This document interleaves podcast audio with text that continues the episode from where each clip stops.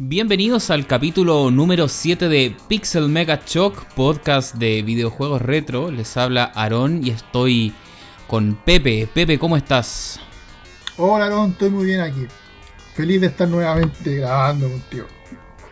Qué bueno, esta es segunda vez que hablamos en la semana porque el día de ayer con Pepe tuvimos una, una aparición especial en, en el podcast eh, Modo 7, que es un podcast de, República Dominicana. Ahí los amigos nos invitaron a, participar con ellos. Así que nada, pues agradecer a Ichidori, Ronzo y Edric por la, participación. Estuvo bastante interesante. Y ahí estuvimos conversando con ellos respecto a la, a la saga Street of Rage. Ahí seguramente ustedes saben que yo soy como bien fan de esa saga. Pepe también le gusta harto. Así que pudimos contar ahí nuestras impresiones y hacer algunos, algunos comentarios. Así estuvo bien entretenida la, participación.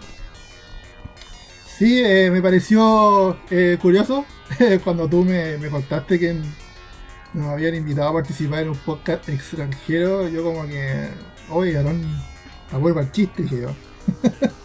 Pero súper contentos, los chicos súper buena onda, súper eh, eh, como eh, cariñosos, como que estaban contentos de, no sé, charlar con gente que igual como, igual es lejos dominicano, entonces como... Sí, o, sea, si, bien estamos dentro del contexto de Latinoamérica, igual para nosotros que estamos en Chile, eh, son países que se ven bien lejanos también, claro, con culturas bien distintas, pero nada, no une el tema del, idioma, y que al final ahí de las cosas que conversamos también en interna, ahí tenemos hartas cosas en común también. Sí, me, sorprendió eso que tuviéramos tantas cosas comunes, lo cual me pareció súper positivo y me alegró bastante. Sí, buenísimo. Así que nada, pues también quedan invitados a, que lo busquen a los chicos. Ellos también están en la mayoría de las plataformas de podcast. Lo buscan como modo 7 podcast. Y ahí pues quedan invitados. Ellos también hacen un contenido muy en la onda de, juegos retro y todo eso. Así que eh, eso. Y bueno, hoy día con Pepe nos juntamos a conversar. Eh, ya ustedes vieron el título. Eh, vamos a hablar de, documentales de videojuegos, pero en verdad le vamos a dar como un, lugar estelar un poco más menos a este documental que se ha hablado harto en el último tiempo, que es el High Score. De, la plataforma de streaming Netflix, que bueno, yo creo que pasa por eso también, que actualmente Netflix es como tan grande la plataforma, es como la, que más lidera todo este tema porque hay mucha competencia también, está Amazon Prime, está Disney hace poco lanzando su plataforma de streaming, y, sigue siendo Netflix quizá la, más popular. Entonces, cada contenido que ellos están lanzando últimamente eh, va apoyado también de una campaña que, se viraliza bastante. Y, así fue como llegué a High Score, como que me lo recomendaron, escuché por ahí el nuevo documental de Netflix y bueno, de videojuegos, pues algo, algo que a nosotros nos, interesa harto. Y, sobre todo que no era de, videojuegos en general, sino que era de, de videojuegos retro. Lo mismo que hablamos en el podcast. No sé si tú también llegaste así, Pepe, o, fue de otra manera que tú, conociste este documental. Eh, sí, yo creo llegué por la misma vía. Eh, claro, viralización en redes, que está en, YouTube y te aparece el, aviso. Eh, alguien en Twitter debe haberlo reposteado y lo vi. por, por, un minuto no me llamó tanto la atención, o sea, no me sorprendió, porque últimamente han aparecido varios eh, documentales sobre cultura popular en Netflix. Eh, así que me pareció que un documental que hablara sobre la historia general de los videojuegos no era tan no era tan, loco, era un poco como la siguiente movida, digamos. Así que bien, pues.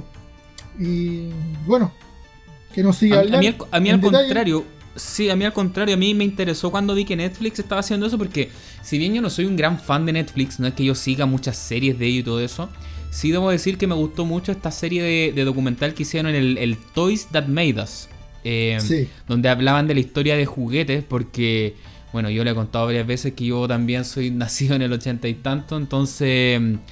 Aparte de los juegos de video, yo fui un gran fan de las figuras también de acción. Entonces, ver esos documentales de He-Man, de las tortugas ninja em, y otros más también de los G.I. Joe y otras cosas, eh, yo lo encontré buenísimo. Eh, a mí me gustaron harto esos documentales y, algo que conversamos también nosotros, Pepe, que hay, gente que le gusta y no, otros que no, pero al menos la forma de narrar de estos documentales de Netflix eh, son bastante rápidos, son bastante como in your face, como que te están todo el rato atacando con información. Eh, que a algunos no les puede gustar mucho porque quizá no llegan a profundizar tanto, pero por otro lado te mantienen mm. constantemente como interesado, porque yo creo que son como hechos muy en, la, en el formato millennial, por así decirlo, que, que actualmente se sabe que nosotros que somos más boomers, no, no tanto, pero los más jóvenes de hoy en día, aparte de estar viendo la televisión, también están con el celular, también están viendo redes, también están escuchando otra cosa. Entonces, tienen que llamar mucho más tu atención. Entonces, estos documentales por eso atacan tanto el mensaje rápido y todo eso. Pero. Al estímulo rápido. Claro, eh, pero a mí me gustó harto ese documental, pese a todo el, el Toy That Made Us. Encontré que tenía muchas buenas anécdotas, tenía buena historia. Y, al menos este documental que vamos, que vamos a mencionar hoy día, vamos a, vamos a ir analizando los capítulos, el, High Score. Yo por lo que he visto no es de la misma productora, no es del mismo equipo, pero se nota que sigue la línea de hacer algo bastante similar. Por ahí leí que los, productores se... más o menos, claro, vieron estos documentales del Toy That Made Us y dijeron como, oye, podríamos hacer como algo similar, pero con otro tema. Y, dentro de las cosas que estaba viendo es que, por ejemplo, la persona que aparece como creadora, que me imagino que es como el showrunner o director, productor, parte del equipo, es una, una chica llamada Fran Kostrel. Ella es como la, persona que lidera este tema del, high score junto a otros otras personas y, y, veo que ella también trabajó en una, una serie de documentales Darknet, que alguna vez lo vi por ahí en otra plataforma, que era de estos documentales que hablan un poco como de la dark web y cosas de internet y de los ah, fenómenos nuevos. O sea, al parecer ella, si bien no tenía como un background de temas de videojuego y todo eso, se nota que ella venía del tema de producción. Entonces, yo he visto varias críticas. De repente cuando dicen como ya, pero este documental se nota que no lo hicieron personas que saben de juego. O sea, sí, no, yo no creo que todos los documentales que tratan de un tema tienen que venir de un experto en. O sea, en este caso yo creo que ellos son como más hábiles en el tema de los videos, de la edición. Y si se documentan bien y hacen un, buen producto, ¿por qué no? O sea, puede salir una buena producción de eso. Claro. Yo creo que no tan solo documentarse, sino que cuando... Yo creo que la persona que trabaja en producción audiovisual, creo que una de uno de los pasos más importantes para trabajar en, digamos, en algún proyecto que hable de cierto tema no tan solo documentarse, sino que trabajar con personas que, que trabajen el tema, como... Eh, ¿Cómo se llama esto? Le, ¿Consultantes que se llaman? Claro, consultores. Consultores, exactamente esa es la palabra. Claro, gente que sabe del tema y que te puede dirigir en, cuanto al, al digamos, al, grosso modo de lo que quiere dar el, el documental, desde qué, qué épocas enfocarse, los protagonistas, las personas que fueron importantes, las locaciones y todo eso como eh, eh, juntarlo y darle un sentido. Claro, y bueno, y de esas de las cosas interesantes también que plantea este, este esta serie documental, porque son varios capítulos, eh, High Score, que mm, ellos hablan de que hablan de la historia de los juegos de video, pero yo tampoco veo que ellos te estén diciendo que es la historia definitiva, que te van a contar todo, no, ellos tratan de, hacer una muestra de, los principales hitos y eso, entonces ahí donde hay varias discusión también porque hay ciertas omisiones que se hicieron que para algunos como que les duelen harto y, y otras cosas que quizá algunos pueden considerar que estaban de más, pero eso lo vamos a ir viendo por, por capítulo. Y, bueno, yo primero que todo, eh, lo habíamos conversado también, Pepe, yo quiero decir que qué momento para estar vivo, como esa frase que se escucha por ahí, para mm, ahora que sea normal ver este tipo de contenido, o sea, documentales de videojuegos, porque años atrás yo creo que los documentales siempre se hablaban de cosas serias, o sea, cuando uno era chico y veía documentales de no sé, de temas del espacio, temas de flora, fauna, geografía, pero no, no eran documentales, claro, de guerra. pero un documental de, de juego era como absurdo pensar porque los juegos y las consolas eran juguetes de niños, o sea, no iban a ser documentales. Pero ahora, como, como hablamos delante, ya tenemos documentales de, del Toys That Made Us, de figuras de acción, tenemos de videojuegos. Porque al final esto ya son parte de la cultura mm, popular, o sea, nosotros nacimos, la generación que, de la edad de nosotros, nacimos con estas máquinas, con estos dispositivos y al final ya ya como que son parte de nuestra historia, de, de, las cosas que nos fueron influenciando. Y, no solo nosotros, de, varias personas más. Entonces, qué bueno que se le esté dando como esta tribuna ya. Em, yo me acuerdo que cuando nosotros éramos chicos era muy raro ver alguna cosa que tuviera videojuegos en la televisión. ¿Te acordáis de los programas que daban acá? Sí, claro, sí, claro. Me acuerdo, me acuerdo que el que más me gustaba era el del canal 13. Sí, sí, lo, ¿te acordáis? Se llamaba Cybernet. Que era un programa británico. Cybernet, sí, sí, sí, me acuerdo. Mira, yo no me acordaba el nombre, pero me acordaba que daban un programa británico. Y, lo, y lo raro es que siempre lo daban como esporádicamente, no era como tan habitual de unas temporadas largas. Eh, lo daban creo que día sábado, pero daban como en la como saltados. Yo me acuerdo que en la tarde, pero, pero, era día sábado, no era todos los días, era día sábado. Yo me acuerdo haber, haber ah, le daban harta, mm, así como eh, exposición en esa época, por ejemplo, al, Rise of the Robots. Me acuerdo que lo mostraban. Sí, también. Y lo ponían como que era la nueva revolución gráfico y después resultó ser un juego bien corneta. Eh, recuerdo haber visto que era de los, no sé, primeras veces que yo veía cómo se trabajaban los juegos, porque la primera vez que yo vi un documental donde mostraban que él, como el como el making of de un juego y hacían sí, eh, entrevistaban a, los estaban con los desarrolladores, sí. Claro, y, recuerdo bien que una vez vi como una nota sobre el desarrollo del Rock and Roll Racing de Sega Genesis y mm. Super Nintendo. Y creo que hasta salía salía Ozzy, Osbourne hablando. Que le, habían pedido grabar eh, no, no, tanto a él, sino que al, tipo de Black Sabbath grabar unos riffs para el soundtrack del juego. Me pareció, mm. o sea, inusual y sorprendente. También hay, eh, estuvo metido ahí Tim Falling también, entonces le hacían una entrevista. Bueno, ese tiempo yo no lo conocía, pero después yo me di a mi cuenta. Claro, yo haciendo un cálculo tiene que haber sido como un programa de mediados de los 90, como 93, 94 me imagino que tiene que haber sido. Pero fue un programa súper largo, súper largo. Yo después mm. averiguando internet creo que duró hasta como el año 98 por ahí. Mira, buenísimo. Yo creo que esas son de las mm. primeras cosas que al menos acá en Chile llegaron, porque antes que eso, no, no, claro, no, no había como mucho material. Las revistas seguían siendo como el principal medio de información. Los otros programas eran ya como más, más como de entretenimiento, estrategia, está Video Poder. ¿Te Video Poder? Video Poder. No, no me acuerdo de ese. Lo daban en Megavisión, que salía este tipo como un, skater todo cool entero y se sentaba en un sofá y jugaba los juegos y hablaba de los trucos. Oh, sí, sí, también. Ahora me acordé con lo que me dijiste. Y tenía también una, una, parte, una sección con dibujos animados. Tenía una serie que, que salía. Ahí salía el, Captain N, ¿o no? No, no, ese otro. El Captain ese era de la, después. Ese era de la serie de Mario Bros. Sí, no, este estamos en la, en la deriva. Se llamaba El Equipo Poder.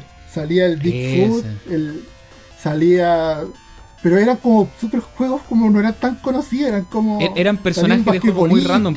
Estaba creo que Simon Belmont también andaba metido entre medio. No, ese es Capitán Ahí estoy mezclando los dos, ya por eso. Sí, sí. Ah, pero es que tiene sentido porque creo que son los mismos, los mismos tipos que lo hicieron. Y lo hicieron después. Sí. Oye, nos estamos adelantando que queremos hacer próximamente también un capítulo que hable un poco de esto, de cómo era el, hecho de ser un gamer en, esa época y, las cosas que nos tocaba consumir. Porque mira, yo me acuerdo más de estos programas de... Yo les conté que yo participé en Nintendo Manía, un programa de televisión que daban acá en Chile. Eh, también había uno de Sega, me acuerdo que la gente llamaba y jugaba Virtua Fighter con el teléfono. Bueno, esas cosas las vamos a, ir tocando más adelante. Mario. Sí, habían varias cosas por ahí.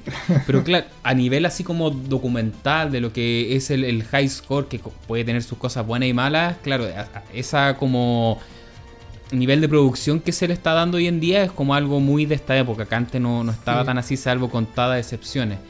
Y, yo, creo que, yo, creo que, yo creo que también que la, la, gente que creció en esa época y que fue niños como nosotros, está en la edad ya de como que.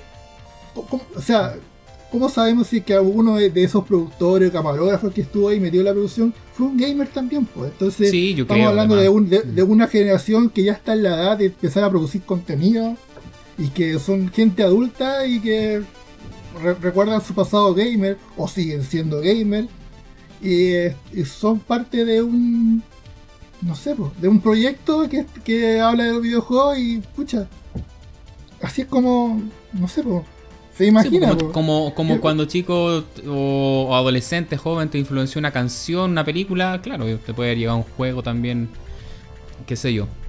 Oye, yo lo que sí quería mencionar es que mm, tal vez si no han visto el documental, eh, sería mejor hacerlo antes de seguir escuchando el podcast, porque hay, hay gente que puede sentirse que le estamos arruinando la sorpresa, que estamos como cortando spoilers. Que al final esto no, es una película, no es una historia. Eh, pero ya se lo dejamos a su criterio, porque de las cosas que vamos a contar vamos a ir desmenuzando los capítulos, entonces vamos a ir viendo qué, cosas pasaron y puede que ustedes prefieran antes verlo y una vez que ya tengan su, su visión, que la, la, hayan podido revisar, ahí quieran escucharnos también para ver si estamos tan de acuerdo y eso, así que eso lo dejamos a su criterio. Yo de las primeras cosas que... Spoiler alert. De las primeras cosas que yo puedo decir del documental que, mm, que, a mí me gustó su nivel de producción. Yo encuentro que eso también es muy distinto a otros documentales. Eh, si bien vamos a partir hablando del high score, después queremos dejar unos minutos más para hablar de otros documentales que hemos visto y hacer otras como recomendaciones también que de, de cosas que le podemos contar. Pero de las cosas que me llamaron la atención de este documental en particular, de esta serie de documentales, es su nivel de producción.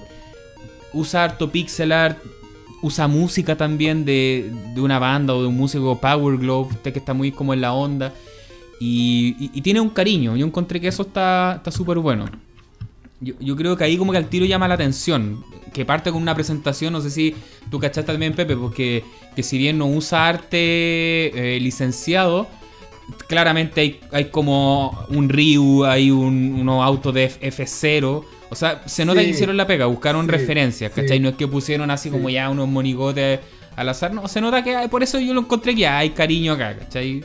Se nota que fueron hay, hay lugar, hay momentos que, claro, que, que, se nota que hubo una persona que estaba, que, que estaba familiarizada con el humor, con el humor que querían transmitir.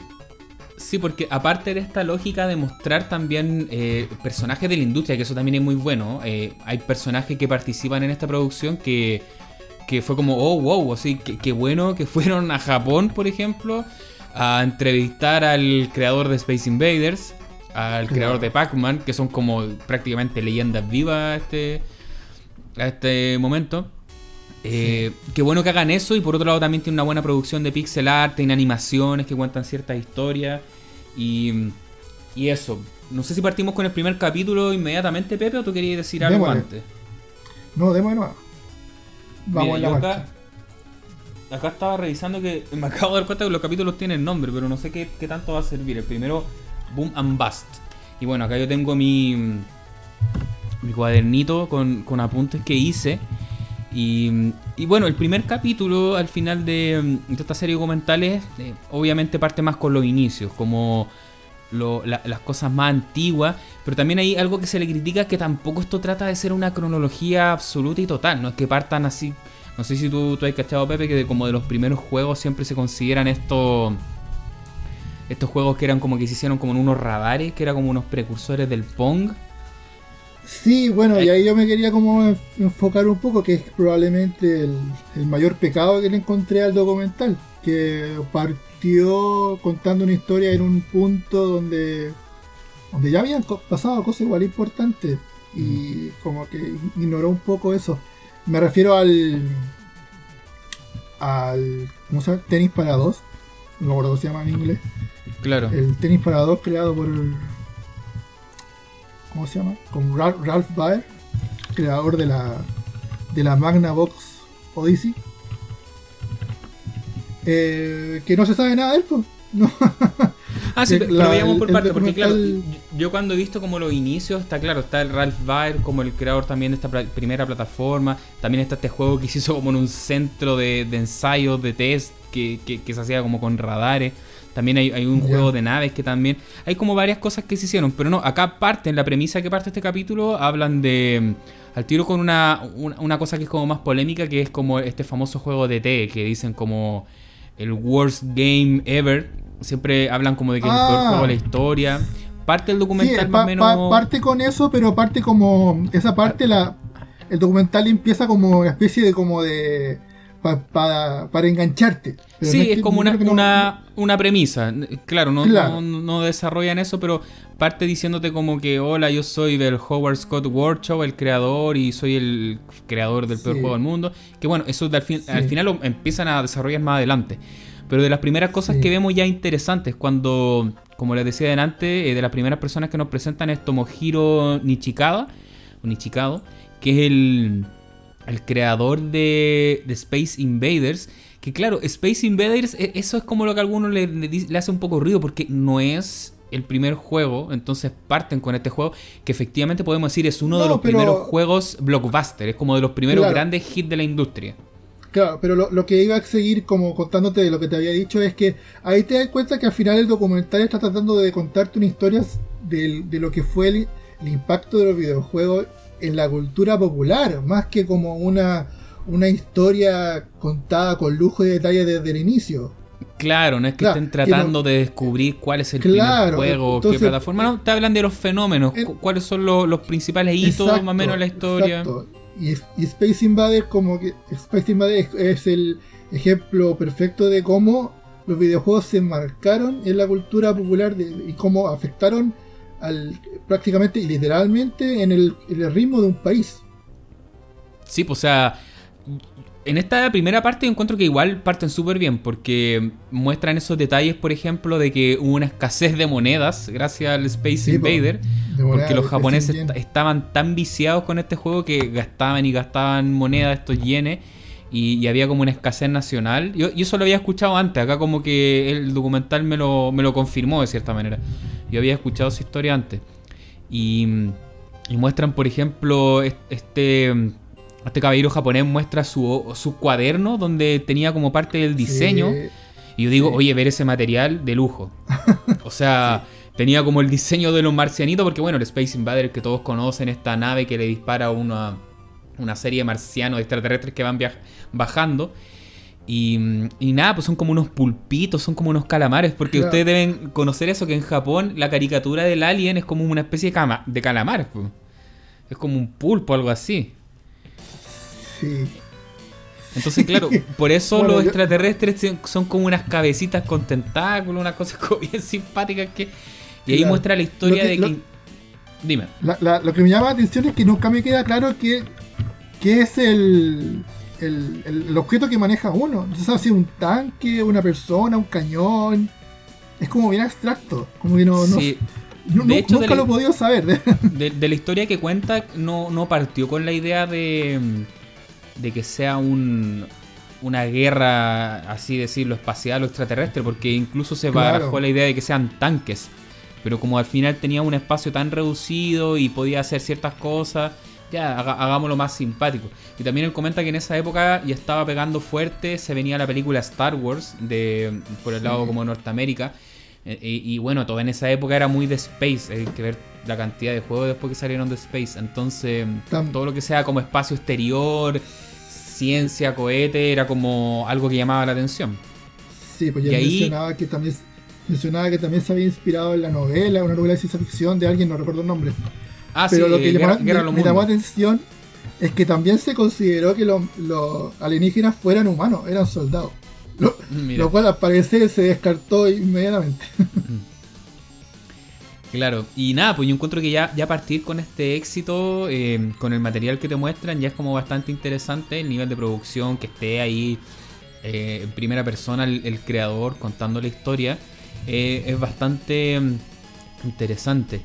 interesante. al mismo momento te empiezan a mostrar cómo en esa época Atari era como la, mm, la empresa dominante, tanto en, el segmento arcade, que era como el, la máquina profesional, acá le decimos los flippers, los videos Em, y después posteriormente con las consolas, o sea, ahí el rey absoluto durante los 70 y principios de los 80 era Atari. Habían otros competidores, pero que no, no, le llegaban como al nivel de venta y de, hit que tenían.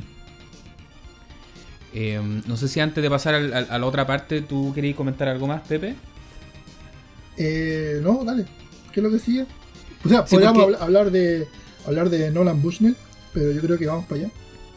Sí, porque claro, acá el ritmo del documental eh, van saltando temas, lo mismo que hablábamos de antes, que de repente hablan de una cosa, se saltan a otro. Entonces, al menos a mí me, me, mantienen como la atención. Por ejemplo, después empiezan a hablar de, de Rebecca Heinemann, que, que es una persona que, claro, ahí hubo una omisión, le contaba yo, Pepe, porque Rebecca Heinemann acá te la presentan como que fue una de las primeras campeonas de Space Invaders. Em, que ella estuvo bien metida en el juego, ahí se sentía que podía eh, ser más ella por, por varias, varias razones, pero no menciona mucho que Rebecca Heinemann, por ejemplo, ella después tuvo una carrera también bastante em, conocida como desarrolladora de videojuegos. Ella no, mm. no solamente fue la campeona de Space Invaders que acá muestran, sino que ella también trabajó, por ejemplo, haciendo los los ports del, del Wolfenstein para 3DO, trabajó haciendo unos Doom también, unos ports de Doom y seguramente varias cosas más que, no recuerdo en este momento. Pero claro, te cuenta más o menos la historia de, de Rebecca Heinemann y su participación en, en este torneo de, de, Atari. Y más que nada para empezar a mostrar eso, la importancia que tenía Atari, porque ahí son, va saltando de tema en tema. Después nos saltamos al Pac-Man, por ejemplo, que fue como el otro gran mm. hitazo de, de videojuego arcade en Japón que al final se, se trae a América. Y, y qué más que Atari también para comercializar todas esas máquinas. Sí, sí. Eh, y creo que con Pac-Man también eh, resultó ser importante en la historia porque a mi gusto yo, yo pienso que fue importante porque fue el primer videojuego que te presentó la posibilidad de poder manejar un personaje. Un personaje que digamos que con el cual uno podía como sentir cierta simpatía. Claro. Un personaje reconocible, como claro, que podría convertirse en una mascota, digamos, que fue el, Pac-Man. Que si bien tenía una forma bien abstracta, eh, pero era tenía cierta personalidad. Y era la primera vez que se podía ver un videojuego con un personaje con el cual uno se podía no tan solo identificar, sino que sentirse como aliado del personaje. Sí, efectivamente. Y mm, bueno, igual acá también se va mezclando también ese tema de que quizá también ahí, ahí, puedo también no estar tan seguro en el sentido que muchas de estas máquinas, si bien las comercializaba eh, Atari, también ya habían otros competidores como Namco, puede que hayan tenido también su, su presencia ya como americano occidental pero al menos en el mercado doméstico, ahí es donde Atari eh, terminaba licenciando todos estos juegos y, tenían su versión de Pac-Man, tenían su versión de mm, Space Invader. Y acá estamos hablando de la época del Atari 2600. Esto es, como mencionaba, fines de los 70, inicio de los 80. Acá hay que pensar que todavía no existía la NES. Acá estamos en esa época que Atari con la 2600 era eh, el rey absoluto y la competencia eran qué sé yo, estas máquinas de Mattel, de Coleco. Sí. Eh, más o menos de esa época estamos hablando. Y, bueno, yo una de las. Este capítulo me gustó harto porque, aparte de mostrarte esto, principalmente estos desarrolladores japoneses legendarios, como decía, me gustó también harto cuando muestran el, el desarrollador de, de Pac-Man, que está como en un colegio haciendo como clases, así como en una ah, universidad de ser. Que se nota que, que, está como activo, no, no, no que se durmió en los laureles y y ahí se dedica a vivir de la renta. Al parecer sigue haciendo cosas. Sí, él trabaja en una universidad enseñando. Eh, ¿Cómo es? Él está dentro del programa de una carrera de, programador de videojuegos y él es profesor de historia de videojuegos. Toru Iwatani, acá lo tenía anotado para que no, nos olvidemos de, del caballero. Y bueno, una de las partes más entretenidas que también tiene este capítulo, eh, que yo en verdad desconocía esa historia, acá fue algo que me sorprendieron, fue cuando muestran este grupo de, de adolescentes prácticamente, universitarios, que estaban como estudiando la carrera y, mm. y se dedican a hacer estos kits de como upgrade de mejora de arcade. Ah, sí, los primeros hackers. Sí, los primeros hackers. Yo en verdad no conocía esa historia, o como que me, me sorprendieron. Sí. Yo, de hecho pensaba que eh, Mrs. Pac-Man eh, era como una versión original de Namco, así como que yo se le había ocurrido. Sí, sí, sí, curioso de. O sea, nunca me lo imaginé que hubiera sido producto de, de la intervención de alguien. De unos hackers que. claro, porque, porque, en resumidas cuentas, al final e, ellos cuentan que obviamente el negocio de los arcades era que la persona gastara la mayor cantidad de monedas. Entonces, si tú Exacto. diseñabas un juego como el Missile Command, que estaba famoso en esa época, otros juegos más, eh, llegaba un punto que los videojugadores, claro, al principio les costaba jugar, pero después llegaba un punto de que ya lo dominaban, entonces podían estar horas Sí. jugando y sin perder ficha. Entonces, Y no era el nego- rentable. el negocio de estos universitarios eh, al final era hacer unas placas como un upgrade que se le conectan a los arcades original y te, te terminan modificando el juego original. Sí. Con la idea de que te agregue nuevas funciones, nuevas características, pero que te hiciera más difícil el juego. Exacto. Y no era menor porque cuando sale el flyer yo alcancé a ponerle pausa y vi cuánto costaba cada kit. Y de esa época Ah, costaba, sí. decía como 300 dólares. Claro. La Imagínate, hay que pensar, con la inflación, 300 dólares de esa época no son los 300 dólares de ahora. Yo, yo tiraría al voleo que debe ser el doble al menos. Ah, no, por ahí. lo menos mu- multi- multiplícalo como por 5, yo creo. Sí, entonces... Los tipos decían, universitarios, estaban como mm, terminando sus carreras, todo eso, pero empezaron a ganar tanta plata que fue como ya, chao, y dejan las carreras Sí, de lado. Dejaron las carreras, salieron de la universidad. Claro. y se dedican a hacer esto.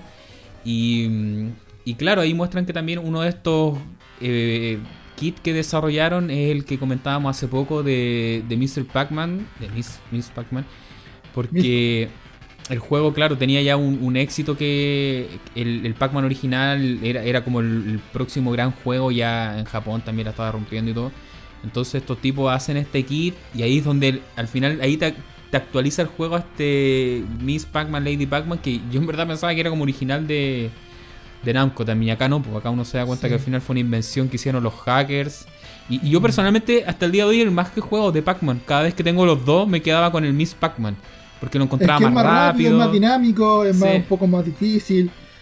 Ellos decían que el problema que tenía el Pac-Man original es que era, claro, era un, era un juego que presentaba ciertos desafíos, pero que con el tiempo se volvía monótono y se volvía repetitivo, entonces era, era más fácil de poder memorizar con los jugadores. Entonces llegaba un punto de que ya el jugador sabía cómo se comportaban los fantasmas, sabía cómo... Claro, eso, como que al final lo, lo importante del juego es saber cómo se comportan los fantasmas y tú saber esquivarlo y arrancar de ellos.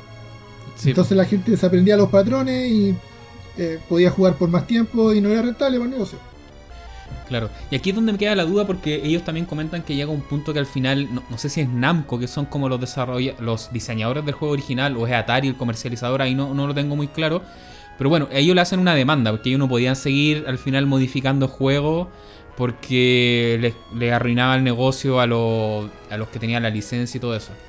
Como por Claro. 5 millones de dólares, una cosa así como... Sí, Impresionante, pero al final llegan a un acuerdo, porque al final se dan cuenta que ambas partes ganan, y por eso al final yo creo que después cuando ya, por ejemplo yo de chico a- me recuerdo haber jugado en los arcades, en los flippers, al, al Miss Pac-Man, pero yo creo que ese ya era una versión full licenciada, no, no creo que haya tenido la placa. Probablemente ya haya sido creo- la oficial, claro. Sí, después al final pasó a ser un producto oficial. Pues sí, hace poco yo me lo compré para Xbox One. Es- Estaba como a un dólar, así como a, a, a Luca. En Chile, mil pesos Luca. Estaba muy barato y fue como, sí, si este juego siempre hasta el día de hoy lo juego y le doy un rato. Y, y ahora, claro, es parte de la historia de Namco. O sea, Mm, eh, y, y pensar que partió por estos tipos que estaban así como viendo cómo Sí. ganar plata en la universidad, lo encontré bastante Sí, notable, entretenido. no- Mm. no tenía idea de eso. Claro, después de la de acá del primer capítulo, otra otra parte que nos muestran y esta es como la que también genera cierta polémica, es que nos hablan de Jerry Lawson, que, que era un ingeniero que, que se considera que es como el, el- el pionero, el inventor de la primera consola con cartridge intercambiables, que es la, claro. la Channel F. La entonces- Fairchild Channel F, sí. La, la Fairchild Channel F. Entonces, ahí he escuchado que hay como ciertas opiniones que. Mira, por un lado está el tema de que yo creo que nadie va, va a estar en contra de que, que está bien que se le haya dado un espacio a, a una persona que en verdad yo no lo escucho habitualmente. Yo creo haber escuchado el tema del Channel F alguna vez en el pasado. Esas son consolas que acá a Chile no, no- llegaron. Quizá alguien de la importación se trajo. Pero quizá alguna vez escuché de esta consola muy a la pasada, pero no se le suele dar como un lugar importante. Entonces, yo creo que está bien que se haya mencionado y todo eso. Pero por otro lado, Sí. eh, a todos les causó extrañeza eh, que no se haya mencionado a, Ralph Baer, que es como el diseñador de la considerada por muchos la primera consola como tal. Claro. Que es la, la, Magnavox Odyssey. Entonces, claro, ahí uno puede estar de acuerdo que, o sea, está bien que se haya mencionado Jerry Lawson y todo eso, pero es como curioso que se haya dejado de lado a, Ralph Baer, por último haberlo mencionado también. Claro, bueno, aclaremos que la Magnavox Odyssey era una consola que que si bien no tenía cartucho, eran como unas placas, pero eran como programas intercambiables que uno le sacaba una placa a la, consola y tenía juegos, distintos juegos. Estamos hablando de, de qué año la Magnavox? 79, 78. Yo creo que un poco antes, pues. Es que, es que claro, al final la, la Magnavox Odyssey es como tal la primera videoconsola como casera. Y yo creo que la diferenciación acá es que la Channel F al final cada cartucho tenía información propia, eh, por eso es como más similar al cartucho que todos conocemos. Mientras que la Odyssey, estas placas como tal, claro, al final creo que te cambiaban funciones de la consola como tal, pero no es que viniera data eh, dentro de cada uno. Sí, sí es cierto. Mm. Pero el concepto es el mismo. O sea, lo, que hacían era, era crear como puente eléctrico en ciertos circuitos internos que hacían que los puntos que uno veía en la pantalla se comportaron de forma distinta. Pero no, claro, los cartuchos no, tenían datos. una data, una ROM.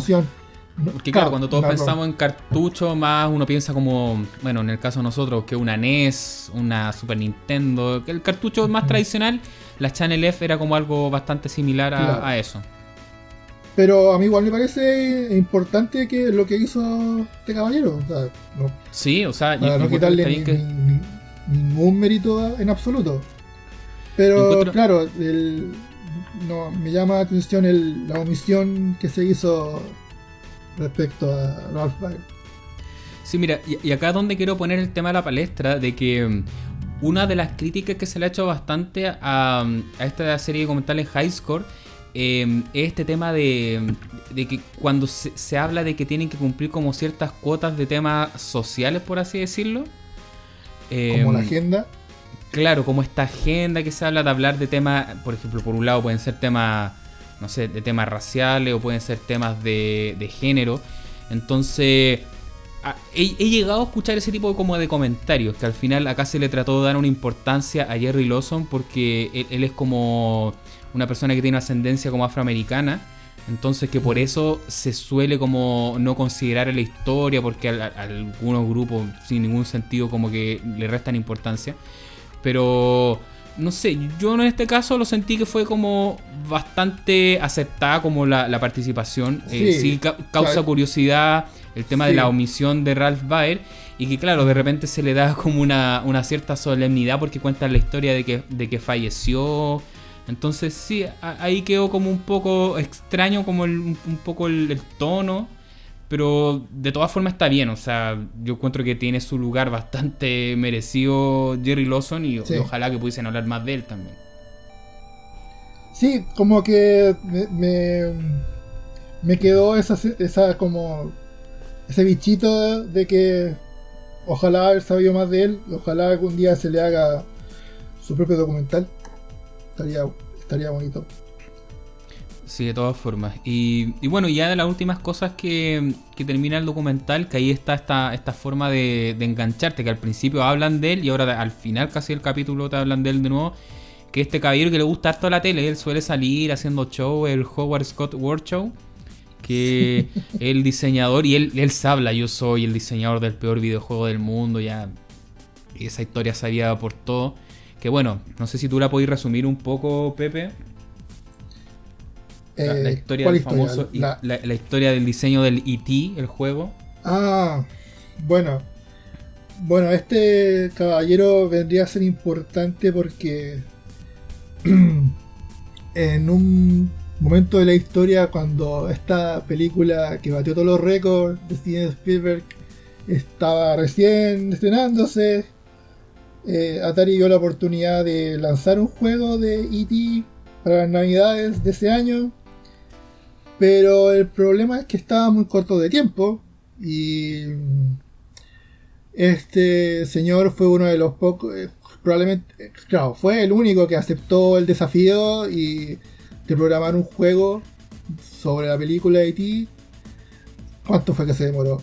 O sea, creo que era como seis semanas, pero en la práctica fueron como dos semanas que tuvo para hacer el juego. Sí, porque entiendo que él, dice, porque él, de todas formas ya había trabajado en varios juegos de, Atari, no es como su primer proyecto, y, juegos incluso y exitosos también, sí.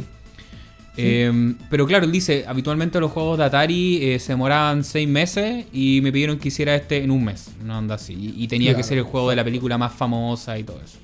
Claro.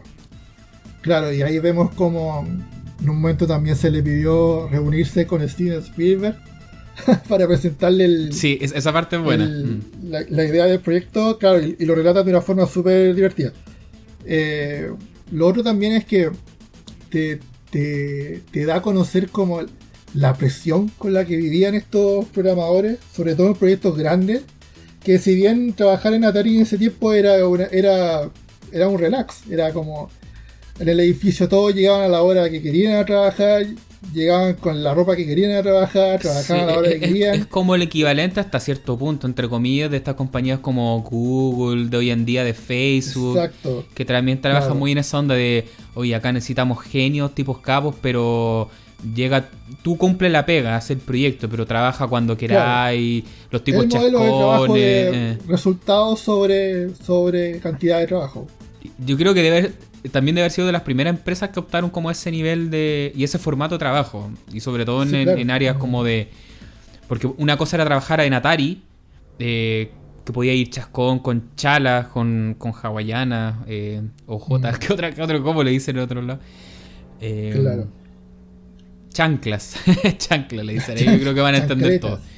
Pues bueno podía ir como querías tanto de apariencia física todo eso pero por ejemplo si tú tenías que trabajar en IBM ahí era totalmente opuesto. O sea, en IBM, ah, pelo corto, camisa blanca, pantalones, zapatos lustrados. Un banquero prácticamente. sí. y, traje. Y los dos estaban desarrollando software, seguramente. Pero bueno, esa es como de las principales como características de trabajar en Atari. Sí. Bueno, ¿y qué pasó con el juego? interrumpí, Pepe. Bueno, el, tema es básicamente que el pobre tipo tuvo poco tiempo para hacer el juego y naturalmente resultó ser un juego que no que no dejó a mucha gente contenta. Eh, las tiendas de retail se vieron en la obligación de devolver material y fue ahí donde nació esta esta como leyenda que dicen que el del, del de que que llegó a, llegó a echarle a perder la navidad a mucha gente. Pero bueno ahí podemos ver que en realidad la culpa no fue del tipo, fue el tipo se vio bajo mucha presión, muy poco tiempo, y fue, era el resultado que, era el más obvio, yo creo. Sí, a mí lo que me pasa... El, bueno, como decías tú, porque él siempre ha salido en, en entrevistas, en este otro documental que se, que se habla eh, completamente sobre, sobre ET y él se muestra como un poco como la, la víctima de todo esto, pero en realidad eso es, pues al final yo me pongo los zapatos del tipo y él hizo lo que pudo en dos semanas. Pero lamentablemente, claro, hay, todo como una, una cultura alrededor de esto donde se donde los medios actuales han tratado de como de darle esta mala imagen al juego que el juego no es bueno. que mira, a, mí eso es lo que me pasa. Yo, em, yo he visto el juego eh, ET de Atari y, en verdad es como un juego bien regulero, bien básico, como gran parte del catálogo de la consola, si hay que ser sincero. O sea, mm. la 2600 como era una consola bastante básica y limitada, o sea, para su momento era lo mejor, pero no te permitía hacer mucho más que ciertas cosas. Eh, yo creo que habían muchos juegos peores o iguales a ET. Pero al final ET lo que termina siendo como una especie como de chivo expiatorio de todos los problemas que se venían eh, ocurriendo en esa época. Porque Ocurrió en un momento muy, muy, preciso. Claro, porque al final acá pasó de que Atari como consola era un éxito. Entonces había muchas personas con la consola. Eh, Atari tenía esta posición dominante, entonces ellos trataban saca juegos, saca juegos eh, porque se van a vender más. Pero acá eh, esto es lo que empieza a causar este famoso crash de los videojuegos. Que al final pasó que no había ningún control de la cantidad de juegos que estaban saliendo. Muchos juegos de baja calidad, Es, mucho space, mucha cosa genérica. Y entonces más encima, eh, una gran producción ET te hacen un juego a la rápida y prometiéndote que iba a ser el mejor juego del mundo. Y los juegos eran caros también, o sea, no, no eran nada baratos. Mm. Y al final pasó eso, de que esta fue como que reventó la burbuja al final. Por eso yo, cuando hablan como de el peor juego y todo el tema, como sí, ya no, quizá no es el gran juego, pero también esto al final fue un, tema que venía de atrás también, no fue este, le tocó ser como el, representado de una franquicia, de una película que, tuvo un fracaso. Pero eh, fueron varios factores, no es tanto que este sea el juego más malo de Atari como muchos dicen. Yo creo que hay peores. Claro. Y, Las circunstancias no le favorecieron. Claro. Y bueno, y, con esta premisa de que qué pasó con la industria de los videojuegos, es más o menos cuando ya te empiezan a cerrar este capítulo eh, para pasar al segundo. Y ahí ya te dan hincapié también a, lo que viene, porque al final es eh, el, famoso salvador de la industria, que es la consola que nosotros tanto amamos. Y, y bueno, y ahí Nintendo tiene esto que ver y en la historia todo eso. Este capítulo se oye, llama. Recién terminamos el primer capítulo. Oye, esto va para largo. Sí, yo Vamos a tener que acelerar el análisis. Mira, el segundo capítulo se llama Comeback Kid. Y. Mm, parte. Esto también es curioso. Hablan de Donkey Kong, un juego que nosotros ya hemos eh, eh, hablado al respecto cuando hicimos el capítulo de, de Mario Bros. De la primera parte del especial de, de Mario Bros. Porque, claro, es el juego donde primera vez aparece el personaje. Y, curiosamente, la persona que sale a hablar, que es una leyenda también, un capo, que es Hirosaku Tanaka, que fue el, desarrollador, el programador de los sonidos del juego. Hirokazu. Claro, que bueno, él es un, capo. Eh, está bien que lo hayan también. que aparezca ahí comentando, pero también es raro que al parecer no pudieron conseguirse a Shigeru Miyamoto, por ejemplo. Su agenda de estar muy ocupada, como que. Sí. Mm. Sí, está ocupado. Y el aporte de Hirosaku en el documental igual es súper corto, como que no, no sale mucho. Entonces yo mm. también, eso conversábamos con Pepe, que constantemente yo me, paso a la idea de que ojalá después pueda salir como una versión extendida de este documental, una especie de Director Cut, no sé cómo le quieran poner, porque debe haber mucho material que no salió, porque haber ido a entrevistar a Hirosaku para el poco tiempo que sale es como igual, o sea, que, lata, que, que fue, me podría haber sido mucho más, más aprovechado, creo yo. O algunas cápsulas así donde hablen en. donde no sé. Esta es la, la entrevista sin corte que le hicimos a, Tanaka. O esta es la entrevista sin corte que le hicimos a Iwatani. Claro, como unos adendum, como algo. Como estaría bueno que los pudiesen eh, también subir. Y, bueno, y después empezamos también a ver el tema de de, cómo se trajo la Nintendo NES a, América. Que eso también ya lo hemos conversado, Pepe, nosotros, que el tema de Famicom, creo que ya lo tocamos ya en capítulos anteriores. No sé si tú nos querés comentar algo al respecto ahí de esa parte. Acá sale Gail Tilden, que era como una encargada de marketing. Gail Tilden, yo no, yo no sabía quién era ella y resultó ser que ella era la manager de, de manager de la marca, brand mm. manager que se llama en inglés que era como la persona encargada de darle, darle como imagen corporativa a la empresa y ella fue la encargada como de, de coordinar el equipo de rediseño de la Famicom en, en Norteamérica. Eh, bueno, para, para todos los que nos gusta la, la NES y la Famicom, sabemos que la Famicom, la versión original de la NES, es bastante distinta a lo que conocimos acá. O sea, la nave estéticamente, espacial. la nave espacial, claro que, que tiene esta apariencia más de juguete, más que como de consola.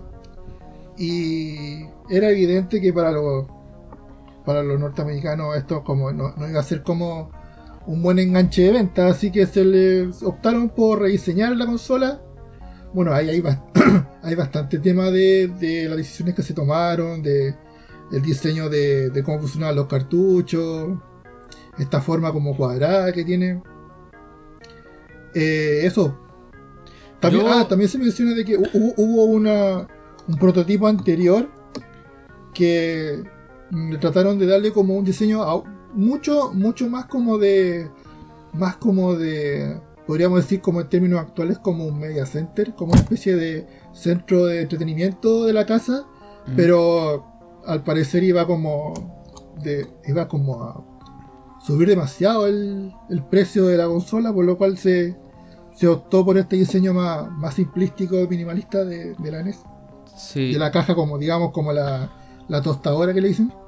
Sí, yo si bien también soy fan de la, de la Famicom original y todo eso, eh, yo creo que es, es como fascinante toda esta historia de, de la adaptación que hizo Nintendo NES eh, cuando la venden en Norteamérica, porque una le funcionó. Yo creo que si algo necesitaba la industria que venía de capa caída por todo este tema de Game Crash, de todos estos juegos genéricos, es que la consola no se viera como un juguete, que se viera como algo moderno, todo eso. Entonces por eso esta Claro. caja negra más grande que parecía un, VHS, se veía muy retrofuturista. O sea, ese, ese Sí, estilo de que en esa época, en los 80, se veía muy futurista. Uno la ve y dice, esta cuestión Mm. se ve súper análoga y antigua. Pero en esa época, hasta la caja del Nintendo yo la encuentro que es súper elegante, así como con esa Sí. perspectiva, con todas esas cosas. Y, y lo que decías tú, igual, yo me acuerdo que la decisión quedó más más o menos a medias porque la Nintendo cuando recién salió en América, pero creo que fue como la primera etapa también, como media de testing, se metía un paquete enorme que venía con el rock de robot, que venía con Zapper, venía como con mucho cachureo también. Y, y cada vez al final fueron ajustándola más a- al, al paquete que todos conocíamos, que era al final el que venía con el Mario, Claro. Duck Hunt o, o sin Sí. ningún juego. Es que al final gran parte de la estrategia era ven- vender, vender la consola no tan solo como una consola de videojuegos, porque ya, veni- ya sabíamos que el- los videojuegos tenían mala fama después de lo que pasó en los Atari. Mm. Entonces, las empresas retail ya no querían vender videojuegos porque ellos pensaban, no, los videojuegos ya pasaron de moda, ya no, ya no se venden los videojuegos. Entonces Nintendo se vio forzado a darle este como rediseño más como de, de un aparato de entretenimiento, pero no es un videojuego, no es, no es tan solo un videojuego, es un, es un aparato que uno puede jugar con el, viene el robot, viene una pistola, que uno puede dispararle, a la- entonces como que todo, todo esta, estos aspectos como revolucionarios y aspectos más novedosos que tiene la consola lo ocuparon como para diferenciarse de lo que ya estaba como estándar en, el- en el mercado americano. Sí, y, y mucho con este retrofuturismo, porque hay que recordar que, por ejemplo, la, la gran consola anterior al NES, que fue la 2600, era como incluso una tenía como un toque medio de madera, así como la, la versión más clásica, era súper vintage, Claro. y entonces ahora viene una cosa más cuadrada, más con perspectiva, mucho más moderna. El Zapper también se le hizo un rediseño, porque la Sí, pistola original de la Famicom es un revólver, así Es como un de, revólver, hecho un revólver de vaquero. Eh, como para jugar Wild Gunman. Y acá no, para acá salió esta pistola que es como una pistola de. De, de anime, este espacial, me imagino algo así, como Claro. el gladiador, todas esas cosas. Eh, y eso, yo encuentro que este capítulo, toda esa historia es súper interesante. Y esto es uno de los que más me gustó también, porque al- algo que encuentro súper interesante también es este- cómo manejan el humor. Y, y Mm. cómo ciertos protagonistas también salen en este documental y están completamente metidos en el personaje. Y por ejemplo, conocemos la historia de Sean Bloom, que fue uno de los gameplay counselors. Que al final era est- este call center que tenía Nintendo en la época, en, en Norteamérica, donde tú podías Ah, llamar para que te dijeran cómo pasar los juegos. Oye, y el tipo Sí. está como súper metido en el personaje porque de hecho sale como con una Sí. peluca con un mullet. Que ustedes conocen el mullet. sí, que po, este- por- claro, eso te iba a decir que él tenía este un corte mullet de- en la época. el mullet, que este corte de pelo así como típico de, de los 80 en Norteamérica, acá no era tanto así, eh, que era como, como le decían, business in the front and party in the back. Era como el hueveo, el, el deseo en la espalda y la, y la parte seria como adelante, que era, era dejarse el pelo largo en la parte de atrás nomás. An- ¿Andáis por ahí tú, Aaron? Yo veo. Sí, ando con. Me, estoy dejando un mullet. Y mm, acá en Chile también se le decía chocopanda, ¿te acordáis? El Chocopanda. sí. Chocopanda. Acá e- e- el, dato el dato freak chileno que acá por algún motivo se hizo popular entre ciertos vendedores ambulantes ese corte de No, pelo. pero es que eh, es, es- es muy ofensivo, mejor no. Mejor omitámoslo. No, es que en cierto grupo de vendedores ambulantes eh, usaban harto ese corte de pelo, entonces le decían el, Ah, el bueno. Chocopanda. Y, y nada, pues acá vemos la historia de este compadre, de este tipo Sean Bloom que, mm, que venía recién saliendo del colegio prácticamente, no, no sabía qué hacer. Y alguien le comenta que estaban recibiendo como personas para trabajar en Nintendo y él no sabía ni a qué iba. Claro. Y va como un- Claro. una, a una entrevista, le preguntan si sabía jugar. Y él respondía que sí, todo, hasta como que falseó un currículum, cuenta, como que hizo Claro. trampa, fue como con un torpedo, como con una cosa anotada en. Un torpeo en, lo- en los anteojos, en los lentes sol. Claro. Y, nada, yo, encuentro así como súper interesante ver cómo funcionaban esos grandes como subproductos de marketing que, al final uno igual los terminaba conociendo siendo que ni, vivíamos en Estados Unidos porque cada vez que me parece súper súper como eh, como eh, gracioso ver este tipo de como de anécdotas porque al final son son anécdotas que están arraigadas mucho a la, a la cultura americana. Totalmente. Como que al como que tú tenías que llamar a este número para poder pasar el juego terminar el juego pero para que tus papás te puedan comprar otro. O sea, al final era, toda una estrategia de negocio. Sí, y sea lo que te decía yo también, que mm, si bien ese servicio no existía acá en Chile, cada vez que uno compraba un juego, una consola, siempre venían insertos de llama, los Game Counselor, y salían estos tipos con sus chaquetas como héroes. Y, de hecho él cuenta que cuando, cuando él iba al mall, decían, porque allá los gringos van mucho al mall, acá bueno, andan parecido acá ellos iban con sus chaquetas y todos los niños como que lo admiraban, eran como los héroes. Así que encontraba muy chistoso esa historia. Y el tipo mostraba que también no es que ni siquiera tuvieran tanta tecnología, tenían carpetas de papel con código y se tenían que entre ellos estar. La, fábrica, sí. o sea, uno piensa de repente que al ser un servicio, porque era licenciado y oficial de Nintendo, o sea, no, no era algo como menor que iban a tener más información y no, o sea, ellos mismos tenían que estar jugando y anotándose cosas y si alguien tenía un truco se lo pasaba al compañero al lado. O sea, súper rudimentario el, sistema.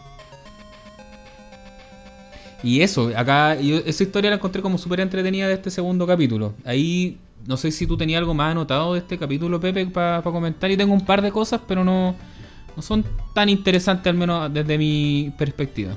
Eh, sí, yo creo que hay que mencionar lo que fue el, el juicio de Nintendo con, con Estudio Universal. Ah, con el abogado Kirby. Claro, por el nombre de Donkey Kong. Que. No sé si lo hablas tú, lo, digo yo. No, dale, dale. Ya, que mm, en el año 92, creo, eh, Universal Studios eh, demandó a Nintendo por la. por la. ¿Cómo se llama?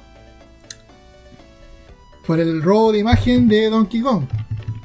Ya, bueno, ya todos sabemos del, del de esta como eh, por la apariencia de Donkey Kong que se parece mucho a King Kong y todo este asunto de nombre y Nintendo contrató a este abogado que si bien no tenía idea de videojuegos tuvo que internarse en el tema y este caballero tuvo que viajar a Japón y se dio cuenta que los japoneses tenían cierta idiosincrasia de cómo veían el término de King Kong. Porque al parecer, al parecer en Japón el, el concepto de King Kong no solo se, se, le asociaba más como al como a este como al, al gorila al, al chimpancé gigante gorila en general más que King Kong el personaje de la película por lo tanto él se dio cuenta de que Nintendo nunca estuvo en ningún momento estuvo infringiendo propiedad intelectual. Así que ahí se armó con se armó con armas para el juicio y Nintendo le terminó ganando a Universal en la corte. Yo creo que tuvo suerte Nintendo, en verdad. Porque Donkey Kong, King Kong agarra una, una princesa, una damisela y se la lleva en una torre. Es como. Yo creo que hubo ahí un, plagio descarado, pero bueno, ahí se salvaron sí, los. pero como te decía yo, los japoneses tenían esta idea de como. King Kong, pero cuando ellos, cuando un japonés le decía King Kong, ellos no, no, no relacionaban en primeramente la película, sino que el concepto como de gorila grande, pero mm. no necesariamente la película. Sí, quizás yo creo que por ahí como que tuvo que convencer a la gente. Y al final tocó que el, el, tipo prácticamente llevó una máquina arcade a la, a la, ¿cómo se llama? A la sala de la corte y y el, ahí podemos ver que hasta el juez terminó entusiasmándose con el juego y terminó convenciéndolo. Pero claro, como decís tú, yo creo que también debe haber ido harto, harto de suerte ahí. O, como, o como se da a entender en el documental, es un muy buen abogado, señor John Kirby, que dicho sea de paso, descanse en paz. Ah, falleció el caballero, no me acordaba de esa parte. Eh, sí, pues, al final del documental dice dedicado a John Kirby. Uy, y, y en verdad el personaje Kirby, eh, la historia dice que tomaron el nombre de él. pues. No solo él, sino que la apariencia, pues la misma ca- Sí. cabeza. Eh, eh, eso Cabeza me quedó la duda después. Cuando veía el caballero era como rosado y muy redondo, decía, y también la Sí, apariencia. y, y esa, y esas orejas eran prácticamente los bracitos de Kirby. Y el caballero decía como, oye, a mí nadie me pidió la licencia. así como- claro, yo creo, claro, y decía que yo creo que me- se la va a tener que ver conmigo Nintendo ahora. Mm. Bueno, y dentro de las últimas cosas interesantes que, bueno, se alcanza a ver algo de, este personaje de Nintendo, Howard Phillips, que era mm, como el, el consejero de, de qué juegos traer. Habíamos mencionado también algo de él en sus capítulos anteriores. Y también se detalla la historia de un jugador que participaba en unos torneos de Nintendo. Que ahí en verdad como que no les presté tanta atención. Porque mm, esa también otra crítica que se le hace a este documental, que es como demasiado gringo, que es como muy metido en la historia norteamericana. Pero sí, es verdad, o sea, al final hay que ponerse el contexto de que este es un documental de Netflix, que es una empresa norteamericana y ese es su principal mercado. Entonces yo no lo veo como algo malo. Yo estoy de acuerdo, sí, en verdad es como mucho más pensado en, en- en- en todo lo que fue el videojuego en Norteamérica y por eso se le da un foco en eso. Pero hay que entender cuál es el contexto. O sea, Netflix, esta plataforma americana que, que buscan eh, un, un público más masivo también. Acá no estamos Mm. tratando de, de hacer cosas que sean como súper oscuras y súper eh, solo que el- la siguen los conocedores. No, igual es algo como bien Sí. pa- para todo público. Ahora, Yo encuentro que este documentario es bueno para personas que les gusten los videojuegos, ya sea de distinta intensidad. Si soy un fanático, te va a gustar. Y si soy una persona que a veces juega y, y bien, también te va a interesar. Sí, yo creo que también hay que, hay que ser sincero y como que reconocer que al final, aquí en Latinoamérica, gran parte por lo menos, eh, la mayor cantidad de la cultura gamer que llegó en aquella época venía de Estados Unidos.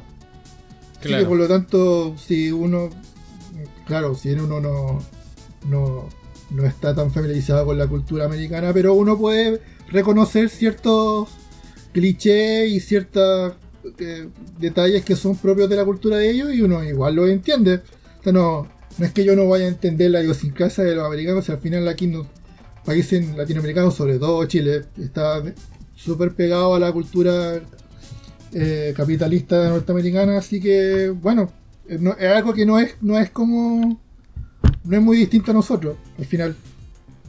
Sí, justamente. Que si bien, claro, somos, somos muchos gamers que al final no, nos gusta, podemos, o sea, en, en- en mi, en, mi, en mi experiencia, yo con, a, a través del tiempo comencé a apreciar más lo que era la cultura gamer más japonesa, original.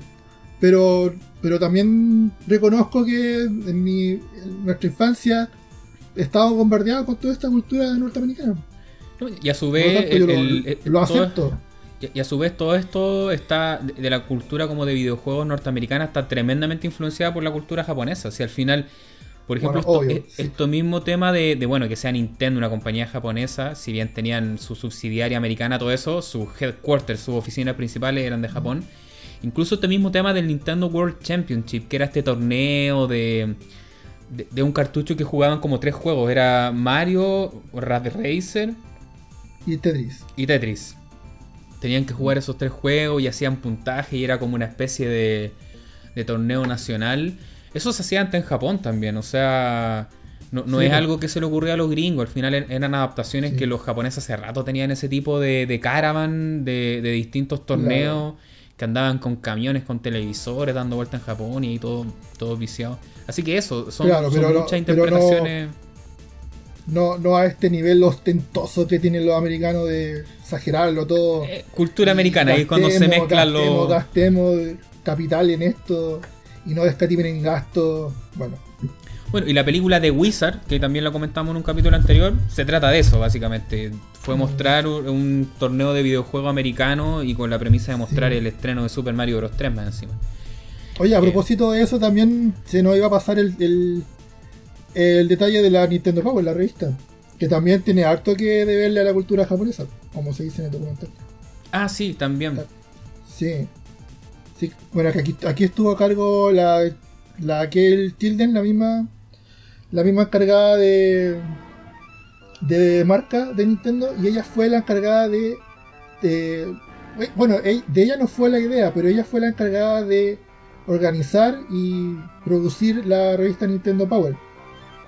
Eh, que bueno, a ella le tocó viajar a Japón también, se tuvo que dar de cabezazos con los japoneses allá tratando de entenderse, porque ella quería, ella, claro, ella, ella comentaba ahí sobre el, la, esta tremenda como cultura de, de medio físico que tiene Japón y todavía hasta la fecha, eh, que ella quería replicar la misma estética de la revista japonesa en, en una revista americana para Nintendo. Y, pero ella al mismo tiempo también quería adaptarlo, pero no quería perder esa como esa como eh, esa paleta de colores, de, de, información por todos lados y textos grandes y, los mapas, todo eso.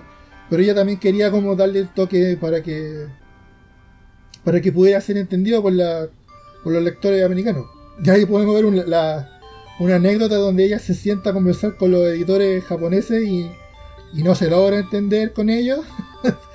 Cuando ella solo, solo quería como cambiar las fuentes de la de la de la revista. Resulta bastante, es una anécdota bastante cómica. Sí.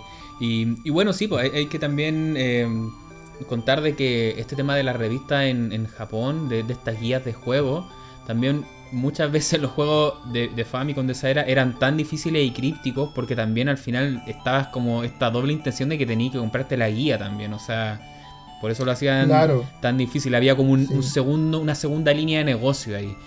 Y al final eso también fue lo que leyeron los de Norteamérica porque sabían de que mm, si el juego era difícil, eh, tú ibas a querer cómo solucionarlo, entonces ellos te tenían la solución, también te vendían una revista. Una misma revista que te hablaba de los próximos juegos que tú podías comprar. Eh, también podías llamar a esta línea telefónica. O sea, fue muy interesante cómo al final plantearon todo el negocio de Nintendo en América. No solo lanzamos la consola y chao, sino que también una revista que acompañe, una línea telefónica, la película y, qué sé yo qué, qué cosas más. Y ahí, y ahí vemos también cómo, claro, si bien Nintendo Power fue influenciada principalmente por estas publicaciones japonesas como Famitsu u otra, después acá Club Nintendo, que fue como esta versión local que nos llegó a nosotros, era principalmente influenciada por Nintendo Power, porque no tenía relación directa. Después tuvo, pero al, principio está influenciado nomás. Y, y bueno, eso es el capítulo 2 yo creo que con eso ya está más o menos cerrado el capítulo. No sé si tú queréis comentar algo más, Pepe. Sí, yo creo que ya no hay más que llegar ahí. Y, y ahora nos pasamos al tercer capítulo que se llama Role Players. Que yo debo decir que este para mí fue un capítulo más flojo. Este como que no, no estuve tan entretenido, por así decirlo. Sí, bueno, ahí, ahí caemos de nuevo a lo que decía yo, que esta idiosincrasia americana donde, donde vemos temas que realmente no, no, no, no, involucran mucho a los gamers latinoamericanos. Bueno, no sé, no, no quiero generalizar, pero por lo menos yo no me considero una persona que, haya crecido rodeado de los juegos de rol y. digamos, de los juegos de rol tradicional. El Dungeon Master, los dados, eso.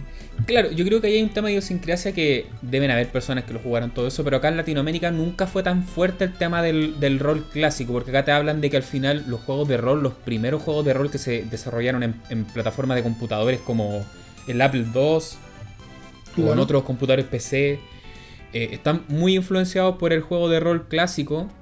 Y acá, claro, en, Latinoamérica al menos no, era tan fuerte.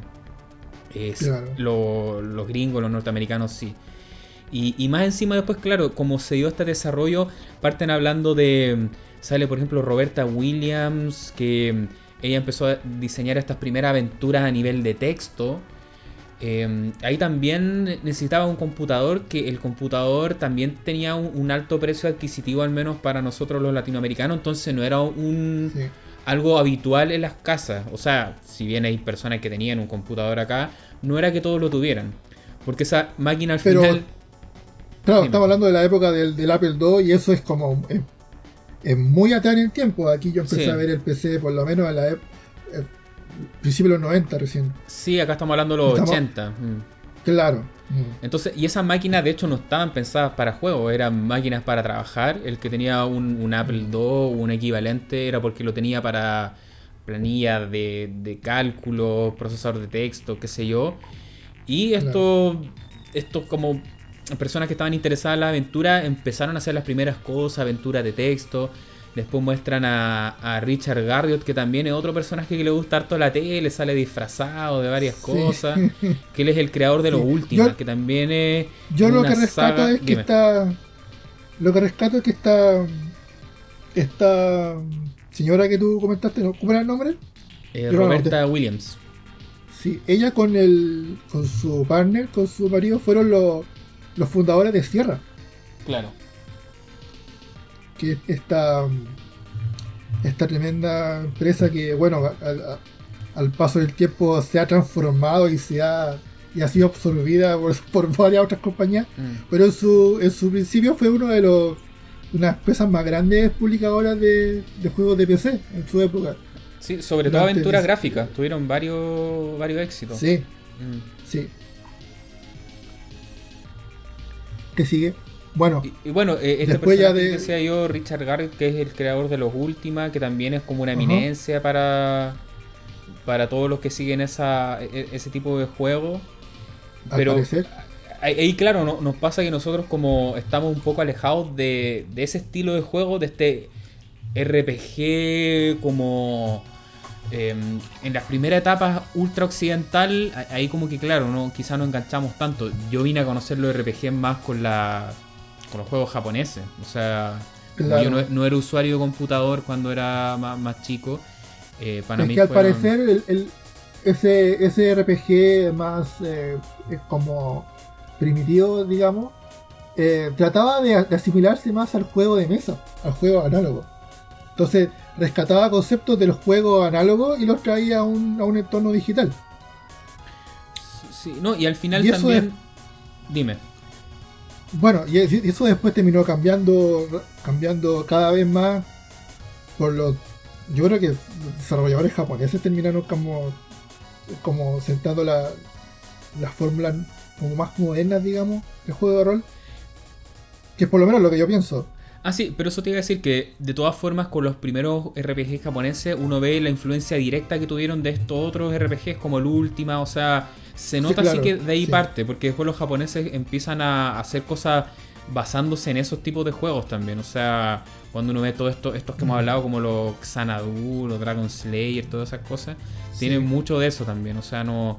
sí, tienen bastante, es verdad. Mm.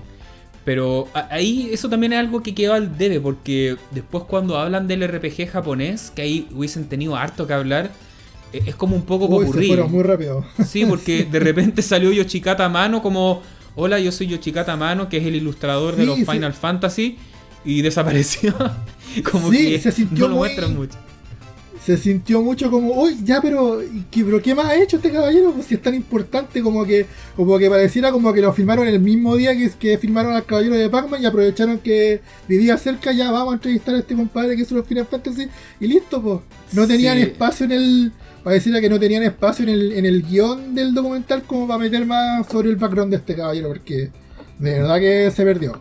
Sí, de hecho yo creo que hubiese sido más prudente que hubiesen abarcado como el concepto del RPG japonés y haber hablado más de Squaresoft, porque ahí tienen no, solo Final Fantasy, tienen como... Y no tan solo, y no tan solo de Mana, sino que... Secret of Mana, tienen varios títulos más, pero claro, se centraron como... no tan solo de hablaron del juego de, rol japonés y solamente en el diseñador. Como que se centraron solamente en una parte muy específica. Exacto, sí. Mm. Y no en el, en el desarrollador, en la empresa, los programadores. Que al final son los más importantes, yo creo. Más que la artista. Acá ni siquiera alcanza a salir Nobuo Uematsu porque yo recuerdo haberlo visto, pero estoy confundiendo de documental al parecer. Acá no sale tampoco. Para nada, ese, otro documental, confundido, ¿no? Sí. estoy mezclando documentales. Ni siquiera sale como el compositor, entonces. Y, y, claro, y acá yo creo que viene una de las críticas que también se le han hecho harto a este, a este documental, de que se le da un, un gran parte de este capítulo es hablar del juego Gayblade que vendría a ser como el primer juego de rol eh, con protagonista y temática abiertamente de LGTB, eh, digamos, de, Ustedes comprenden, digamos, de temas de, género. Em, entonces, yo encuentro que, claro, o sea, pasa que a veces uno hace la crítica diciendo como, claro, a mí, no me pega, en el sentido, por ejemplo, que nosotros con el Pepe quizá al no sentirnos identificados o, ser parte, en este caso, del LGTB, podemos decir como, ah, a mí no me interesa eso, pero claro, si tú eres una persona que te importa el tema, o sea, está bien que también te sientas eh, incorporado, incluido en un, estilo de juego que te gusta. Antes no, no habían personajes homosexuales en los videojuegos, eh, eran como... No, pero yo, yo, creo que, yo creo que más que lo más que seamos parte o no seamos parte del movimiento, igual es, una, es un tema que está en, boga o sea, actualmente, no, no es menor. Y que quizás a lo mejor a lo que tú querías llegar, que es por qué se, eh, se incorporaron estos temas en el documental. Sí, porque es la conversación que teníamos delante, que se le hace esta crítica que por el tema de agenda se trata como de forzar ciertos temas que antes no se hablaban. Entonces, que tratan de incorporar temas de, género, de, temas de LGTB, siendo que, por ejemplo, eh, yo sinceramente nunca había escuchado de, de Blade cuando se habla de la historia de juegos o, de juegos importantes, nunca me había mm. salido el tema de, de Gameblade. Pero por otro lado, yo digo, Sí, los tiempos han cambiado, estos temas ahora están en la palestra. Eh, está bien que, personas que antes no se visibilizaban, eh, condiciones que antes no se visibilizaban, ahora estén totalmente aceptadas y sean parte de la sociedad. Eso lo encuentro bastante bien. Pero aún así siento que está un poco forzado porque lo que hablábamos de antes, o sea, se le da mucho tiempo dentro de este capítulo al tema del Gay Blade y se le resta tiempo a otros temas como el RPG japonés, que encuentro que apareció y desapareció súper rápido. Y del gameplay nos cuentan esta historia de un juego de que, desapareció y que el desarrollador no lo encontraba en ningún lado. Que yo lo encontré muy raro eso, fue como difícil de creer. Porque mira, yo encuentro que tú puedes tener un juego que se te perdió si, no sé, pues estaba en un cartucho y, y era la única forma de jugarlo ya. Pero esto era un juego de PC, o sea, se perdió en todos los discos duros, se perdieron todos los disquetes, era como rara la historia. Bueno, él, él ahí decía que se perdió en un, en un, como en una mudanza, que él tenía todo su material, sus discos duros, sus discos todo en una caja y esa caja se quedó, no sé, en Hawái creo, él vivía, no sé si él se cambió a Hawái o venía de Hawái. Sí, creo que se cambió. Y creo que la, la empresa como de mudanza no respondió y algo así fue. Sí, pero eso voy yo, que eh, de cierta forma el juego, si bien no fue un gran éxito comercial, se da a entender de que tuvo adeptos, la gente lo jugó. Entonces a él se le puede no haber, en duda que haya sido así. Se le puede haber perdido la copia a él, pero es muy raro que como que se le perdió a todo el mundo, como que ningún disco duro y, pasaron años y alguien le dice como encontré tu juego. Encontré la historia un poco rara, por así decirlo, como ya, ah, puede ser, pero es, como difícil de creer por ese lado, por el tema de que se haya perdido y, eso. Y, y claro, es, o sea, es complicado hablar de es complicado hablar cuando te metís con estos temas más de, de minoría y todo, porque al final, o sea, no, no, no, estamos poniendo en cuestión de que, sea menos importante, pero eh, o sea, si ponéis las cosas en la balanza, el tiempo que, que, se le dedicó a esta historia, si bien sea real o no, no, no somos quienes para discutir eso pero se notó que hubo ausencia de otros aspectos que en un documental que se habla de historia fueron importantes en la historia de los videojuegos. Donde en, un, documental donde vemos que hay un capítulo donde hablan todo el capítulo sobre el género RPG, se habla tan poco del, de estos RPG que son tan influyentes que son los RPG japoneses y se habla tan poco, donde al final, después de, después de que habla el Yoshitaka Mano, se ve un pequeño clip de un par de minutos donde hacen un popurrí de, imágenes y donde abarcan toda la historia de los RPG y rápido, rápido, y ya y lleguemos hasta como estamos ahora eh, y hablemos de Gameplay. Es, es, rarísimo porque además muestran. Se nota un poco. Muestran como. podrían haber hecho más. Claro, muestran como captura de juego de footage y se alcanzan a ver unos Final. O sea, diseño del Final Fantasy antiguo y de repente salen unos 3D, unos nuevos. Como todo mezclado. Sí, como así, ¿qué pasó? Pero bueno, hay que recordar que también que cada uno de estos capítulos son. La dirección lo hacen distintas personas. Entonces puede que también pase que algunos. Ah, claro. Eh, tenían más como. No sé, porque le daban más como intenciones a ciertos elementos que otros. Puede pasar también. Y, y bueno, ese un capítulo que podría haber abarcado, de, diría yo, que el, el, RPG actualmente al día de hoy quizá no es de los géneros que más venden o más se consumen Yo creo que ahí al día de hoy están los shooters, están los juegos online, qué sé yo, los de deporte. Pero hasta el día de hoy el RPG... ¿Ah? Clarifiquemos, ¿qué tipo de shooter? Ah, shooter, estoy pensando como en primera persona, que son como al día de hoy como los que ah. más se venden. Eh, pero yo creo que el RPG, si bien no es de los más vendidos, sigue siendo un género que, que aún mantiene una base de, de usuarios bastante grande y súper fiel. O sea, Final Fantasy yo me perdí porque a mí me gustan más los clásicos, pero ya van como en el 15, 16, ya no sé, weón. O sea, 16 creo que anunciaron hace poco. Sí, y, está como el 15-1, 15-2, o sea, hay varios, ustedes van a entender. O sea, hasta el día de hoy sigue teniendo muchos adeptos. Eh, el juego, eh, eh, y, no solamente Final Fantasy, RPG en Japón salen hasta el día de hoy mucho. O sea, si hablamos de Japón es Dragon Quest todo el rato. Sí, ¿no? Y Persona, estos teatros, hay muchos, o sea... Por eso, claro, yo creo que este capítulo quedó como un poco al debe porque eso, faltó más información de algo que, hasta el día de hoy es bastante fuerte y que es bastante importante como la, la historia de los juegos. Y, por otro lado, eh, este juego que desarrolló Ryan Best, el Gayblade, que encuentro que tiene su, mérito, eh, es importante también conocer su historia. Claro, tuvo como mucho tiempo en el capítulo de, también faltó quizá hablar de otros temas. Eh, eso fue básicamente. Y, y eso el capítulo número 3. No sé, Pepe, si tuvo alguna mención que quedó o algo pendiente. Mm, no, no. De hecho, hablamos mucho más de lo que yo tenía anotado. Así que podemos pasar al que sigue.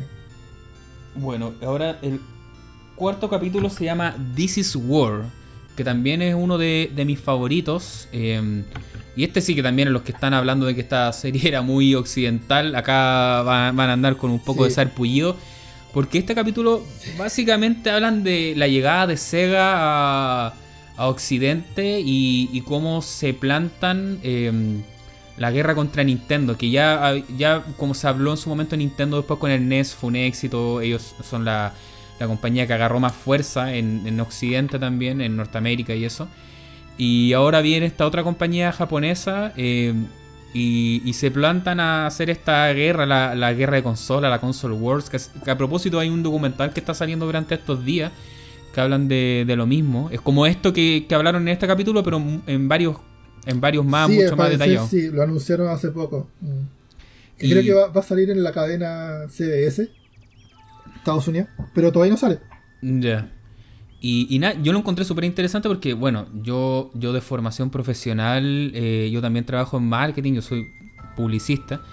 Entonces, igual ver cómo se toman este tipo de decisiones en esta gran empresa eh, y que al final le resultaron. Eso es lo, lo que encuentro más chistoso todo, porque al final de Sega Japón acuden a este tipo Tom Kalinski, que era un director de Mattel, de una empresa juguetera, y, y le ofrecen que sea el, el como jefe, el director de Sega América y que haga una estrategia de marketing en contra o, para ganar la Nintendo, así de simple. Porque ellos estaban a punto de lanzar la Sega Genesis o Sega Mega Drive. Y, en, por ejemplo en Norteamérica la, Master System eh, pasó bastante desapercibida esa consola, por lo que entiendo. Sí, qué lástima. sí, por ejemplo en Europa yo entiendo que tuvo un éxito mayor Master System en mm. Francia, en esos terrenos, tuvo como un, un, éxito. Pero bueno, no, tenía mucha historia Sega hasta ese momento, salvo los arcades. Los bueno, a, propósito de esto, a propósito de esto de otras consolas, eh, eh, no podemos ver tampoco de que a esas alturas también habían otras consolas, que era el mercado no era solamente Nintendo y Sega, que habían otros otros personajes de la industria, que estaba la PC Engine también con la TurboGrafx, o sea, la TurboGrafx, no pensé, perdón, la TurboGrafx. Sí, pero América, América tampoco llega, claro, todavía la TurboGrafx. Eh, tiene razón, de veras. Sí, sí, se demoró en salir. En, Japón salió un poco antes, pero en América se demoró como 2-3 años, ¿te acordás? Sí, se lo conversamos. Sí, tiene razón, estoy mm. puro hablando por lo que sé. Pero claro, como decías tú, el tema de la Master System, igual lamentable porque es una consola que que a mi juicio yo creo que empezó a como a ganar adeptos mucho después. Como que llegó muy en un momento donde la competencia era, era como... Bueno, ahí mencionaba que Nintendo tenía como el 98% de, del mercado Entonces era como...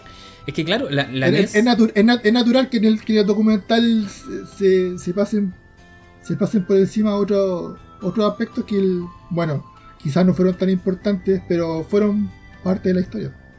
Esta es como la, la conversación de negocios en Pixel Mega Shock, porque Claro. hay que pensar que la NES en ese momento en Norteamérica arrasaba de forma impresionante, porque el rey anterior, como mencionábamos, era Atari, que con la 2600 le fue muy bien. Llega NES y, y esa consola, lo que hicieron, el trabajo en marketing, todo eso, se vende de una manera que no se sentía como una consola japonesa. O sea, en Norteamérica al día de hoy Sí, existe mucho coleccionista de NES y solo NES y, y lo sienten como muy propio, como que es parte de su cultura. Y, y, por ejemplo Atari, que era una empresa americana, eh, siguieron tratando de lanzar consolas que después fue la 5200, ¿te acuerdas? Claro. Después sacaron otra más que, que tiene números, no me acuerdo el nombre exacto porque siguieron como en esa línea. Y, y esas consolas no, no pasó nada. Esas eran como las competencias de la. NES que habían en la época. La, y co- la ColecoVision de Mattel. Esas son como, claro, un poco más de, de esa época entre Atari 2600 y NES. Pero sí, también estaba en esa. Mm. Pero ahí la NES no, ahí la NES arrasaba, eh, eran dominantes en la torta, como decís tú, noventa y tantos tienen que haber tenido, o sea, prácticamente estaban solos. Y, y claro, viene Sega y, y dicen como no, o sea, con nuestra Sega Genesis no queremos ser una consola minoritaria, queremos ganarle a Nintendo. Y sabían que Nintendo ya estaba próximo a lanzar la Super Nintendo, que, que iba a ser la próxima consola. Entonces, bueno, este caballero, Tom Kalinske, aparece con su... Yo, no, yo no sé si sea tanto así. Yo no sé si todavía estaba como en el, en el radar de Super Nintendo. Yo creo que eso vino bastante después. Porque que la, la- la la historia, la historia que se enfoca el documental es que son como de haber sido por- en un rango de tiempo de no más de dos años. No, no, pero- No, pero lo que voy yo que cuando Sega lanza la Sega Genesis, ellos saben que la Sega Genesis, si bien en su momento vino a competir con la NES porque estaba ahí, ellos ya sabían que Nintendo preparaba una próxima generación. O sea, que Ah, esa claro, iba a era ser también sí. su competencia. Eh, Y claro, y aparece este caballero Tom Kalinske con una pizarra que él pone como sus principales puntos. Que por ejemplo, era. Acá los tengo anotados. Eh, ser más ¿Sí? cool. Sega tenía que ser Ya. más cool que Nintendo. Sega tenía que tener juegos de deportes. Eh, recordemos que en Estados Unidos el mercado de los deportes es una máquina de hacer dinero con el fútbol americano, el béisbol, Yo creo que en. Latinoamérica también, pero con otros deportes. Ah, acá lo, lo- lo cerramos solo en fútbol. Esa es como la Sí. diferencia. Pero ya tienen como una máquina con otros deportes. Eh, que tenía que ser más barata. Que, mm, que acá, que claro, que Super Nintendo, acá ya estaban peleando con Super Nintendo. Eh, que tenían que ganarle a Mario, porque Mario también era como la mascota, necesitaban una mascota. eh, la mascota de. no- o sea, Master System no tuvo un juego como mascota, pero el Alex Kidd se vinculaba harto al Master Alex System. Kidd, sí, po. Y Alex Sí. Kidd versus Mario Bros. no tenía mucho que hacer en verdad. No. Y uno de los últimos puntos es que tenía. Uno de los últimos puntos que tenía que como que burlarse de Nintendo. Porque como Sega Sí. iba a tener esta actitud como edgy, así como un poco de Cool. cool, Claro. del, del matón, del, del- del adolescente al final. No, no era para niños. Tenía que hacer como todos estos puntos. Y cuando uno los lee parecen como que son bien absurdos, son como para reírse. Pero al final sirvió porque Sega Genesis fue una consola que en Norteamérica eh, llegó, yo- finalmente se vendió más Super Nintendo pese a todo, pero estuvieron peleando y por algunos tiempos incluso llegó a venderse más Sega Genesis a ese nivel. Y, Más y- que la NES, por lo menos. Claro, y si uno mira para atrás al final, eh, fue la única consola de Sega con éxito en Norteamérica. Sí. La Master System no se vendió mucho. eh, la Sega Saturn tuvo una presencia, pero con PlayStation nada que hacer. Entonces, el único gran éxito de Sega a nivel occidental fue la Sega Genesis. Porque, por ejemplo, en Japón, Sega Genesis o Mega Drive no fue tan fuerte. Es curioso lo que pasó ahí. En Japón, Sega Saturn tuvo más ventas que, que Mega Es Drive. que no, no. Les fue bien, pero en Japón la, la competencia era más amplia. Había más, Mm. más competidores en la pelea. Entonces, como que no, no se vio tan no- notoria esa como victoria o. o, o, claro, como que quien, quien ganara y quien perdiera. Porque, claro, como había dicho hace, hace poco, había más consolas que estaban. Y no solo con consolas, habían computadores. Entonces el mercado era mucho más amplio en Japón. Claro. Entonces, bueno, acá empiezan a mostrar cómo fueron desarrollándose, porque esta era como la estrategia, el plan maestro, y cómo cada uno de estos puntos empezaban a hacer como alguna acción al respecto. Eh, bueno, todos conocen estas campañas que, que se burlaban de Nintendo porque eh, en Norteamérica hasta el día de hoy, pero en ese tiempo sobre todo la publicidad era reírse del adversario y usar marcas, no había como mucha diplomacia al respecto. O sea, estos comerciales de que sale como una, una citroneta, un auto así como lento con el Mario Kart. Y después pasa un Ferrari como poniéndote Sony y alguien grita Sega y va y todos locos, así como... Son muy noventas, son muy esa, radical, muy cool, muy extreme. Y, sirvió. Eso, eso fue curioso. que Por ejemplo, cuentan que le pagaban a unos universitarios no a niños, a unos universitarios para que anduvieran con un Sega Genesis y, tipos que se vistieran cool con un jockey, con lentes de sol. Para que fueran a universidad y se pusieran a jugar. Entonces, como que, ah, mira. A los colegios. Eh, a los colegios, claro. Decían, como, mira, el tipo cool que anda con Sega. Claro. Y, y, bueno, y también necesitaban hacer una mascota que fuera como el rival de Mario. Entonces acá salió el, el famoso erizo azul. No sé si tú, tú cachai algo de la historia de Sonic, Pepe. Mm, no mucho como. No, no, de verdad que me enteré de estas cosas nuevas en el documental. Por ejemplo, acá sale. conocía al artista, conocía al mm. artista, pero no, conocía como al, productor, a todos estos personajes que fueron más. que estuvieron más metidos en el desarrollo. Naoto Oichima. Oshima, Oshima. Naoto Oshima. Eh, claro, que fue como el diseñador. Eh, y bueno, que no conoce a Sonic a esta altura, fue un juego que, tenía este que al final fue también el que parte con esta moda de las eh, como animales antropomórficos, por así decirlo, que son como el personaje animal cool de los 90. Yo creo que partió Sonic, que al final le fue bien, tuvo éxito, pero después salieron muchos clones, así como, bueno, Bubsy, que es de los considerados como más corneta. Awesome Possum, ¿cachai? O sea, de Acrobat, el Aero de Acrobat. que era un murciélago. ¿Quién más? Bueno, este, este también, el Chester Cheetah, era de comida rápida, pero también, o sea, de, estos soufflés, pero también tuvo un juego y en la misma onda, o sea, como un, tigre con lentes de sol. Y sí. o sea, Sonic como que inauguró eso y después salieron como 8000 clones más. pero al menos a ellos les resultó y hasta el día de hoy sigue siendo como una franquicia potente. Me acuerdo que mencionaba en un momento él había ido en un viaje a Nueva York y había hecho una especie de encuesta en la calle y demostraba distintas ideas que él tenía. Creo que había un, había estaba Sonic y había como una especie de conejo y había otro, no sé si era Eggman. Creo, creo, si, no, si mal no recuerdo, creo que en el documental se ve, él, él mostraba un, un boceto que hizo, probablemente no era el mismo de la época, pero había dibujado a Eggman, a Sonic en el medio y un conejo. Claro, y la gente terminó, terminó eligiendo a Sonic. Y ahí él decía que era porque Sonic tenía como estas características más como de velocidad, era más como más equilibrado, porque Eggman era como más redondo, más que no que, te, daban como te, mostraban ciertas características que no eran tan cool. Estaba el, conejo también que era más tierno, pero en el medio estaba este personaje que era más cool, que eh, que transmitía esta velocidad, las zapatillas, digamos. Sí, y calzó súper bien con esta estrategia de, Sega América, porque al final no fue un desarrollo de Sega América, eso fue de Sega Japón, el tema del diseño de Sonic y todo eso. Eh, de hecho, el, azul también era como el azul de Sega al final de los datos que muestran ahí. Y... Sí, ahí también mencionaban que el productor, el, el otro japonés que, Tristan, ¿cómo se llama? Hirokazu Yasuhara. Él se había inspirado, no sé si era el diseñador de niveles o, productor, se había inspirado en, esta eh, montaña rusa para el diseño de nivel. Ah, claro, del tema de las vueltas y todo eso. Claro. loop. Y, este diseño de Sonic que, que, claro, Mario por un lado que era de Nintendo, era como este plomero italiano gordito, que es como un caballero de bigote. y acá te muestran Sonic. El nombre ya también era bueno, Sonic. Algo te, inspira velocidad, con el diseño de las puntas, que sea azul.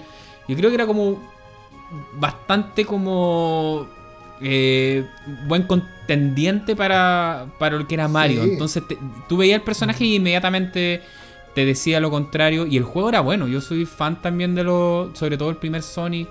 Era. Ocupaba este tema del, procesador extra que tenía la Sega Genesis. Entonces era rápido. Eh, sí, no, buenísimo. Eh, también este capítulo. Ahí también anduve perdiéndome un poco cuando muestra la historia de Chris Tank, que es otro personaje que le gusta mucho. Este le gusta mucho la tele que es como un, un participante también. Él contaba todo su currículum, que estuvo en Nintendo World Championship, después estuvo en uno de Sega. Es como videojugador profesional y a este punto ya también lo tienen como de, de tester, de diseñador de juegos. Está como un tipo que está metido en la industria hace rato. Y, y, estuvo en un torneo de MTV, pero ahí me anduve perdiendo un poco, como que encontré más interesante la primera parte. Sí, yo creo que es como más, como para pasar por alto eso.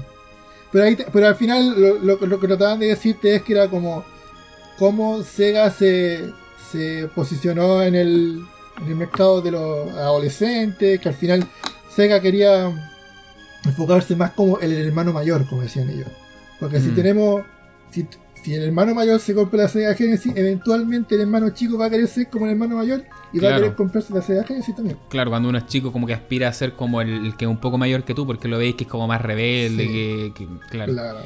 Eh, y, ah, y, otro punto importante antes de cambiarnos de capítulo, que eh, ¿por qué también le resultó tanto esta estrategia? por los juegos de deporte. Porque, bueno, ustedes sabrán que la compañía Sega, al, ser de un desarrollo japonés, cuando empiezan a salir juegos a, Norteamérica, la mayoría venían de Japón y ahí mm, los juegos de deporte no son tan fuertes. Em, o son distintos. O son distintos. Hay juegos de, mm, de carrera de caballo, hartos juegos de golf. Em, pero claro, los que tienen mucho éxito en Norteamérica, eh, y acá hablan de ellos, son por ejemplo los Madden, que me da risa, que los Madden pasa lo mismo que nos pasa actualmente con los FIFA, que son los juegos que más se venden apenas salen y valen harta, valen 50, 60 dólares, no sé.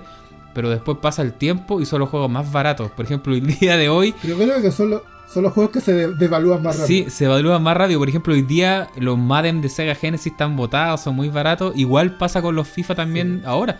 Yo tengo Xbox One de las plataformas nuevas y hace poco vi que el, último FIFA, por ejemplo, si uno lo, si tú querés comprar un FIFA Pepe, te sale 50 lucas acá en Chile, 60 mil pesos, que son como 80 dólares.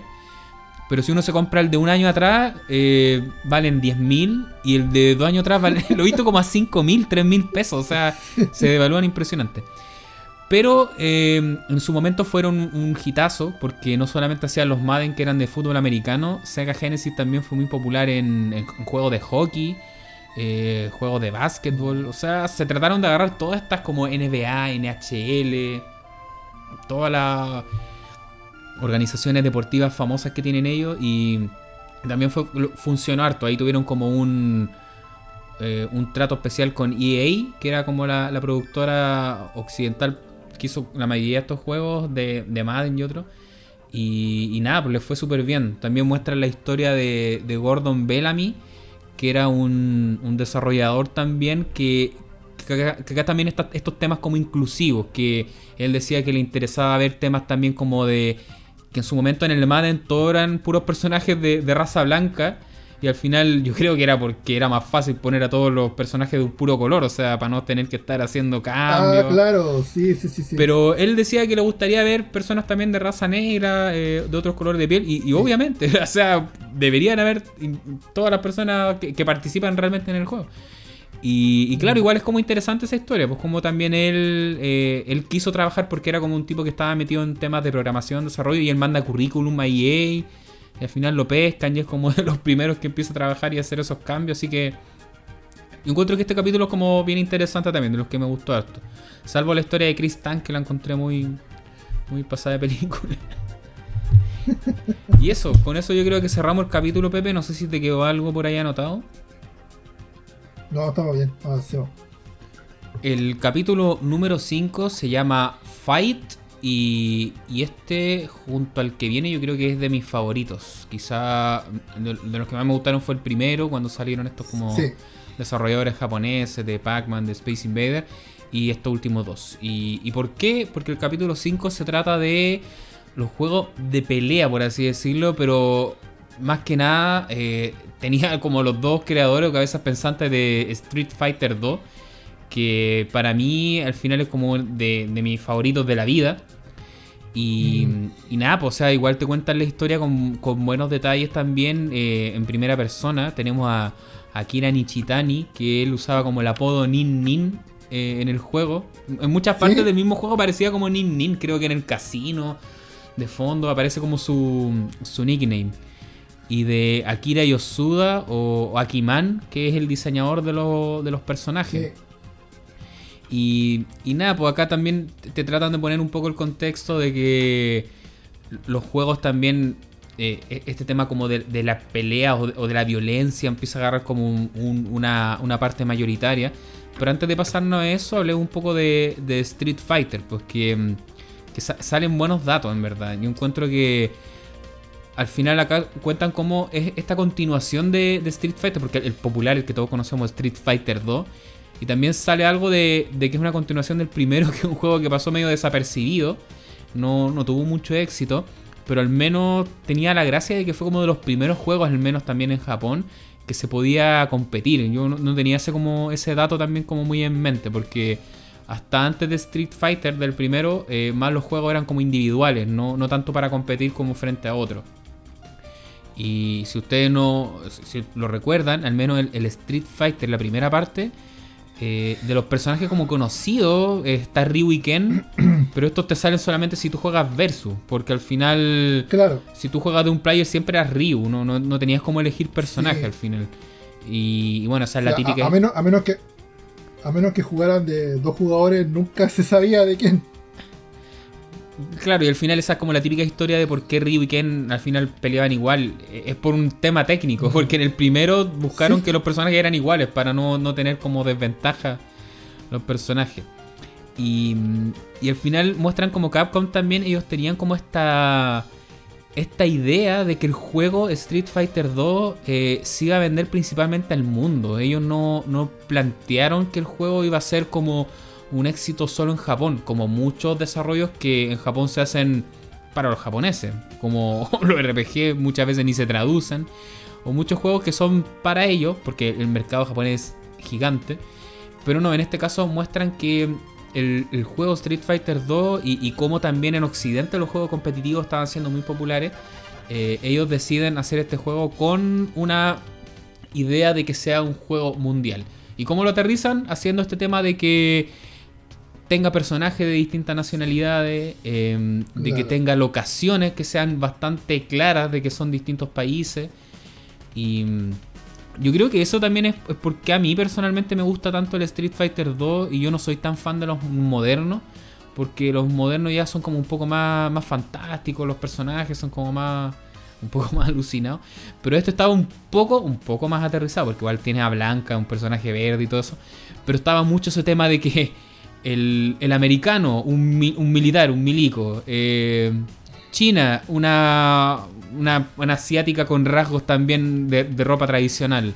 Eh, Ryu, el karateca, claro. Zangief, un tipo así musculoso, tipo oso ruso. Entonces, eso es como lo que le daba como un valor que el juego se sentía súper universal. Yo creo que eso es como de las cosas que, claro, que nos cautivaban. Universal la palabra. Mm. Mm. Y yo, yo de chico siempre también pensaba, ojalá hubiese un, luchador chileno, pero no, Era un país demasiado ¿Cómo chico. Sería un luchador chileno? un flight, así como con una, una cuchilla. Claro. Un guaso con una escopeta. Ah, una huasca. Sí, pero el, representante latino fue Blanca, que era como una especie de bestia de Brasil, una cosa muy rara. pero nada, pues o sea, ver la, historia que nos cuentan ellos en primera persona, yo la encontré muy interesante, que ni dormían, que estuvieron muy metidos en el juego, cómo lo balanceaban. No sé qué tú más nos Eso también se vio, se vio, reflejado en, el, en la música también. La compositora, la. ¿Cómo se llama? La. ¿Te acordás el nombre? Dale, lo estoy buscando, pero cuéntanos mientras. Que ella también se, se inspiró como en melodías del mundo para hacer el, el soundtrack. Como cada, cada melodía de cada etapa tenía que tener cierto ritmo. Yoko Shimomura. Representativo de, de cada. Ah, Shimomura, sí. Sí, la, la señora Yoko Shimomura. Ritmo representativo de cada. Tremenda lugar. compositora. Mm. Oye, ella igual es como. No es muy poco conocida y después te das cuenta que ha trabajado cualquier cantidad de juegos. Sí, sí, pero uno sigue como pensando en Street Fighter 2 y, después como que se me pierde, sí. pero uno ve el currículum y claro, están varias cosas. Sí. No, y lo que decís tú igual es importante porque no, e- no era una decisión eh, habitual pensarlo así, de hagamos música como de, de mundo, que es como world music, que tiene como un, un concepto, quizás Claro. estoy equivocado en el nombre, pero hay un concepto de hacer una especie de música que represente países, sonidos. Eh, por ejemplo, em, eh, el- lo que hablábamos delante de Sonic, las melodías de Sonic tienen mucho de J-pop, por ejemplo, que era la música popular de Japón en ese momento. Entonces, ese es el estilo de música que ellos seleccionaron. Pero claro, Street Fighter 2, esta compositora que creo que más encima es como de sus primeros trabajos profesionales, era súper chica, de haber tenido como 19, 20 años cuando lo hizo. Y, y meterse en la cabeza eso de que el tema de Brasil suena, por ejemplo, mucho la- las percusiones, el tema de. Chuli suena oriental, suena asiático. eh, el tema de, de El- Ken tiene que ser como un riff de guitarra, como un, un rock más Claro. americano. El tema de Vega es un flamenco hecho derecho. Sí, buenísimo. E- Ese fue raro el personaje, el, el Vega o Balrog, según el país. Porque ahí trataron de hacer un personaje ninja y el ninja uno siempre lo asocia como el japonés. ninja, y luego metieron Claro. un ninja español torero, como un matador, una cosa muy rara, pero funcionó. Mm. Pero ahí te das cuenta que al final los personajes como que resaltan por, los por sus aspectos más como más que, que llaman más la atención, po. más allá de que sean accurate o no, son el, que el, el que te quede más pegado en la mente. Es que yo creo Sanjeev, que es, es que esa fue la genialidad. Yo creo que lo que te decía antes, que Sí, ellos lograron hacer como cosas muy esenciales, como muy estándar, como decir americano, militar, una cosa muy obvia, pero era un tipo que tenía un corte de pelo así como súper característico, como medio parecía como de punk. Entonces, claro, esas cosas es una mezcla de lo que decís tú, pues como exagerar final, ciertas cosas. la, Entonces, exagera- mm. la exageración y un poco el estereotipo ayudó al, a que cada personaje tuviera su propia personalidad. Claro, Sagat era como este personaje de kickboxer que, que era muy similar al que veía uno en, en películas como de Van Damme. No sé si tuviste estas Más como... que kickboxer es como, Muay- como Muay Thai, creo. Sí, sí, es que en, en kickboxer en esa película pe- pelean en Muay Thai, pues van a Tailandia y ya hay un mar. Ah, sí, sí, sí. Y es como el, un pelado también, así que tiene short deportivos como muy similar, la- una, una cosa parecida. Y, y bueno, este fue al final como el, el primer juego también que después les dio bastante años de beneficio a Capcom porque al final Street Fighter 2 después abrió todas las continuaciones que todos conocemos, la Champion Edition, Turbo, Super, y después los Alpha 1, 2, 3 y todos estos miles de Sí, versiones. Y lo otro que mencionaban un poco que como que le dio como una especie de, de resurrección a los arcades. Porque el mercado se estaba tirando mucho a las consolas, las consolas estaban muy populares y la gente dejaba de ir a los arcades. Entonces para revivir los arcades, yo no sé, no sé exactamente cómo fue la estrategia, pero Street Fighter llegó en un momento donde la gente volvió a salir a los arcades y, era, era, era el lugar de encuentro para jugar Street Fighter. Era, era ahí donde, donde creció mayormente el juego. Después vinieron las conversiones, los, los, los puertos, pero eso ya es otra historia. Sí, eso vino después. Hu- Hubo un buen lapso de tiempo que estaba solo en los arcades. Eh, Mm. de, hecho, también algo curioso es que este juego fue un éxito en, en Estados Unidos primero. Eh, en Japón no pegó inmediatamente. Eh, y con el tiempo después empezó a crecer también en Japón. Pero éxito inmediato fue en Estados Unidos. Y yo creo que va, va de la mano lo que hablábamos delante, que esta como visión mundial que tenía el juego. De, de internacionalizar como los persona- personajes, las temáticas, como que, que funcionaba. Porque hay juegos que son tan japoneses que claro, que cuesta que entren en un mercado occidental. Eh, entonces... Tiene toda esa idiosincrasia y humor que, que la gente local lo entiende no Claro, no es el mejor ejemplo, pero estoy pensando, claro, eh, tenemos un Goemon, por ejemplo. Obviamente no. Claro. Si bien tiene su público y todo en Norteamérica, no iba a ser un gran éxito porque son juegos súper japoneses, por así decirlo. Pero este era una, una mezcla precisa de, de esa como manufactura japonesa, pero con una estética compartida. era una visión eh, internacional hecha por japoneses, se, notaba eso. Mm. Y, y, antes de pasarnos al, al, siguiente juego, no sé si queda algo, Pepe, de, mencionar de, de, lo que sale de Akiman y Nin Nin. Eh, yo creo que ahí estaríamos. Habría que pasar a lo que sigue. ¿Qué sería? Mortal Kombat. Cuando hablamos de juegos de pelea, eh, yo creo que si. Bueno, lo mencioné también en el capítulo de Killer Instinct. Para mí, eh, Street Fighter es como el gran juego de, de pelea de la vida, Street Fighter 2. Y yo creo que Mortal Kombat no a nivel jugable, pero sí a nivel como de, cultura popular. O sea, el tema de la violencia, todo eso, hay, hay que ponerlo también dentro de los juegos importantes. Porque. Que al final, recordemos que de, eso se trata el documental. Si, como habíamos dicho, el documental trata de mostrarte como una historia desde un aspecto de cómo los videojuegos, ciertos videojuegos o ciertas consolas, marcaron una, la cultura popular de un público. Aquí, aquí, de todos modos podemos decir que ah, faltaron juegos entre medio, podrían hablar de esto, de esto, otro, pero al final estamos hablando, estamos hablando de, el, el documental plantea ciertos juegos que impactaron la cultura de, de toda una industria. Sí, pues, por ejemplo, alguien puede decir, ay, ¿por qué no hablaron del King of Fighters? Que, que ese es como un tema peliagudo que hemos conversado entre nosotros. Pucha, yo encuentro que King of Fighters es, es, lo que hablamos lo que hablamos recién de los juegos RPG, que ahí de verdad hay como hay un hay una diferencia de que de verdad se podría hablar mucho más porque no podía hablar de un, género si no, si no habláis de Square, digamos de, los, de los RPG japoneses. Sí, pero por ejemplo lo que me pasa a mí con King of Fighters es que yo digo ya, SNK era una compañía que al final hizo muy buenos juegos de pelea, pero tampoco, claro, a nivel cultural o nivel pop no fue que hayan como reinventado así como o, hecho un bombazo, sino que algo que ya existía, que ya estaba, lo hicieron muy bien al final, o sea... Mm. Pero al final Street Fighter 2 fue como el gran juego de pelea que vino a romper todos los esquemas. Y Mortal Kombat fue el tema que explotó la violencia al final. Y sobre todo en esa época que era un tema que salía hasta en la tele, salían las familias, alguien va a pensar en los niños, salían los senadores tratando de, cancelar las empresas. Eh, porque sí, Mortal Kombat 1 es este juego de Midway que, mm, que es, tosco, de hecho no es tan bueno jugablemente, no, no es el mejor juego de pelea. Pero el tema de la violencia era lo que llamaba la atención, los fatalities, poder cortarle la cabeza a tu oponente, tirarle un precipicio y que quedara enterrado en, en varias estacas. Eh, y que más encima todo esto fue representado con imágenes reales de... Fotorrealista, claro. Eh, Fotorrealista. Sí, por ejemplo, de, la misma compañía, antes ya habían utilizado esa técnica con un juego de mierda que es el Pit Fighter. Es malísimo ese ah. juego.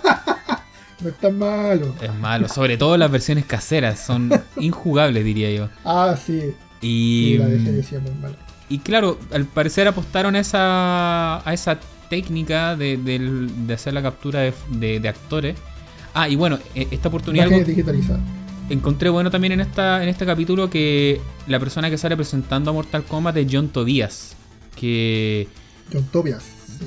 Yo creo que es Tobias, pero como es gringo le dicen Tobias, pero debe ser como ascendencia latina, español.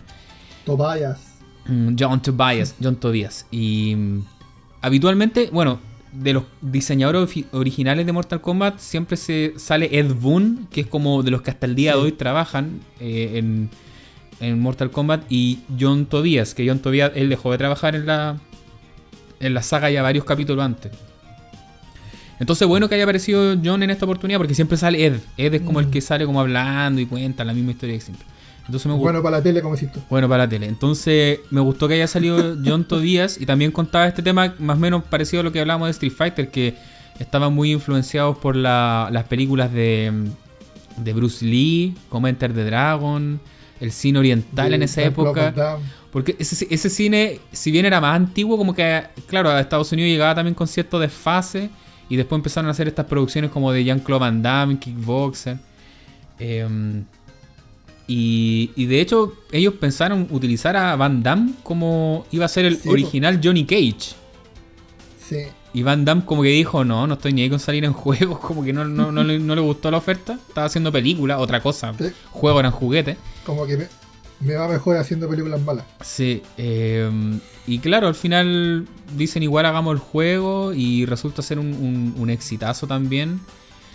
Fue uno de los primeros juegos que puso en boga este tema como de la certificación junto al Night Trap. Que me da risa que Night Trap es un juego como bien también poco trascendental, por así decirlo. Bueno, es que eh, ahí te das cuenta como que al final lo que ocurrió esto con el el juicio, la controversia de la violencia en los videojuegos, como que tomó los primeros primeros ejemplos que, que, que tuvieron mano nomás, porque que en este caso fue Mortal Kombat, y agarraron este otro juego, Night Trap, que claro, es un juego que si bien no es el mejor juego, pero que sí también tenía este aspecto de imágenes reales, donde podíais ver, claro, se veían imágenes de de muchachitas que eran como acosadas por estos encapuchados, que en realidad más que darte miedo te daban como... era como una risa... Una, era como un humor muy, muy, muy oscuro, muy, muy mal escrito. Sí, y de hecho también en este capítulo sale Jim Ray, que es el director, productor del, del Night Trap que era un juego que estaba pensado para ni siquiera para consola, era como para un dispositivo que se estaba un, producto que no era una consola como tal, tenía otra denominación, pero al final lo lanzan para Sega porque justo ahí eh, Sega estaba lanzando el Sega CD y tenía esta capacidad de video, entonces lo vieron como interesante. Y claro, en sí no, es un juego como tal, sino que son varias secuencias de video en la cual uno tiene que estar capturando unos. Como una película interactiva. Película interactiva. Pero claro, el mismo tema de Mortal Kombat, el tema del fotorrealismo y la violencia, fue lo que lo pusieron en el tapete. Y ahí se generó al final el efecto como contrario, porque al final le estaban dando publicidad gratis. Estaban hablando todos de Mortal Kombat, de Night Trap. Se vendían mal los juegos al final gracias a todo eso que pasó. Lo, lo, lo, más que llegaron fue que si ibas a comprarlo en una tienda tenías que ir acompañado de un adulto, que obvio que te lo iba a comprar tu papá. Ese era un niño. Claro. Eh, y que, y que dio, dio nacimiento a todo esto del sistema de censura en los juegos. No censura, sino que esto como de rating en, lo que, en los juegos. Claro. Como M, M para maduros. ¿Cómo es en inglés? El SRB. El ESRB. Es, SRB. Claro, pero las letras cuáles son? La T de Teenager. Ah, claro. A de adultos. A de adults, pero al final como yo tenía Nintendo tenía máximo Teen y Mature, M. M eran los juegos como el Mortal Kombat. Claro. Adult era como ya cuando el juego tenía como no y sé, la e, una teta. La e era de Everyone. Y Everyone, sí. Claro. Y mm, bueno, y, y, de las últimas cosas que salen también en este capítulo, sale la historia de Takahiro Nakano, que era un tipo que jugó Street Fighter en Japón en torneos, ganó y después era un Sararimán cuando ya era adulto, triste, fracasado, que quería morirse. y no se le ocurrió nada mejor que hacer un equipo de, de Cybersport. Y ahí, yo en verdad, de nuevo me pierden un poco porque si hay algo en la vida que no me interesa son los Cybersports. Pero si los muchachos juegan y. eSports, pero si ellos juegan y ganan dinero bien, el mundo es libre, cada uno que haga lo que quiera. Pero en verdad yo como que no estaba muy metido también en esa parte. No, tampoco. Mm.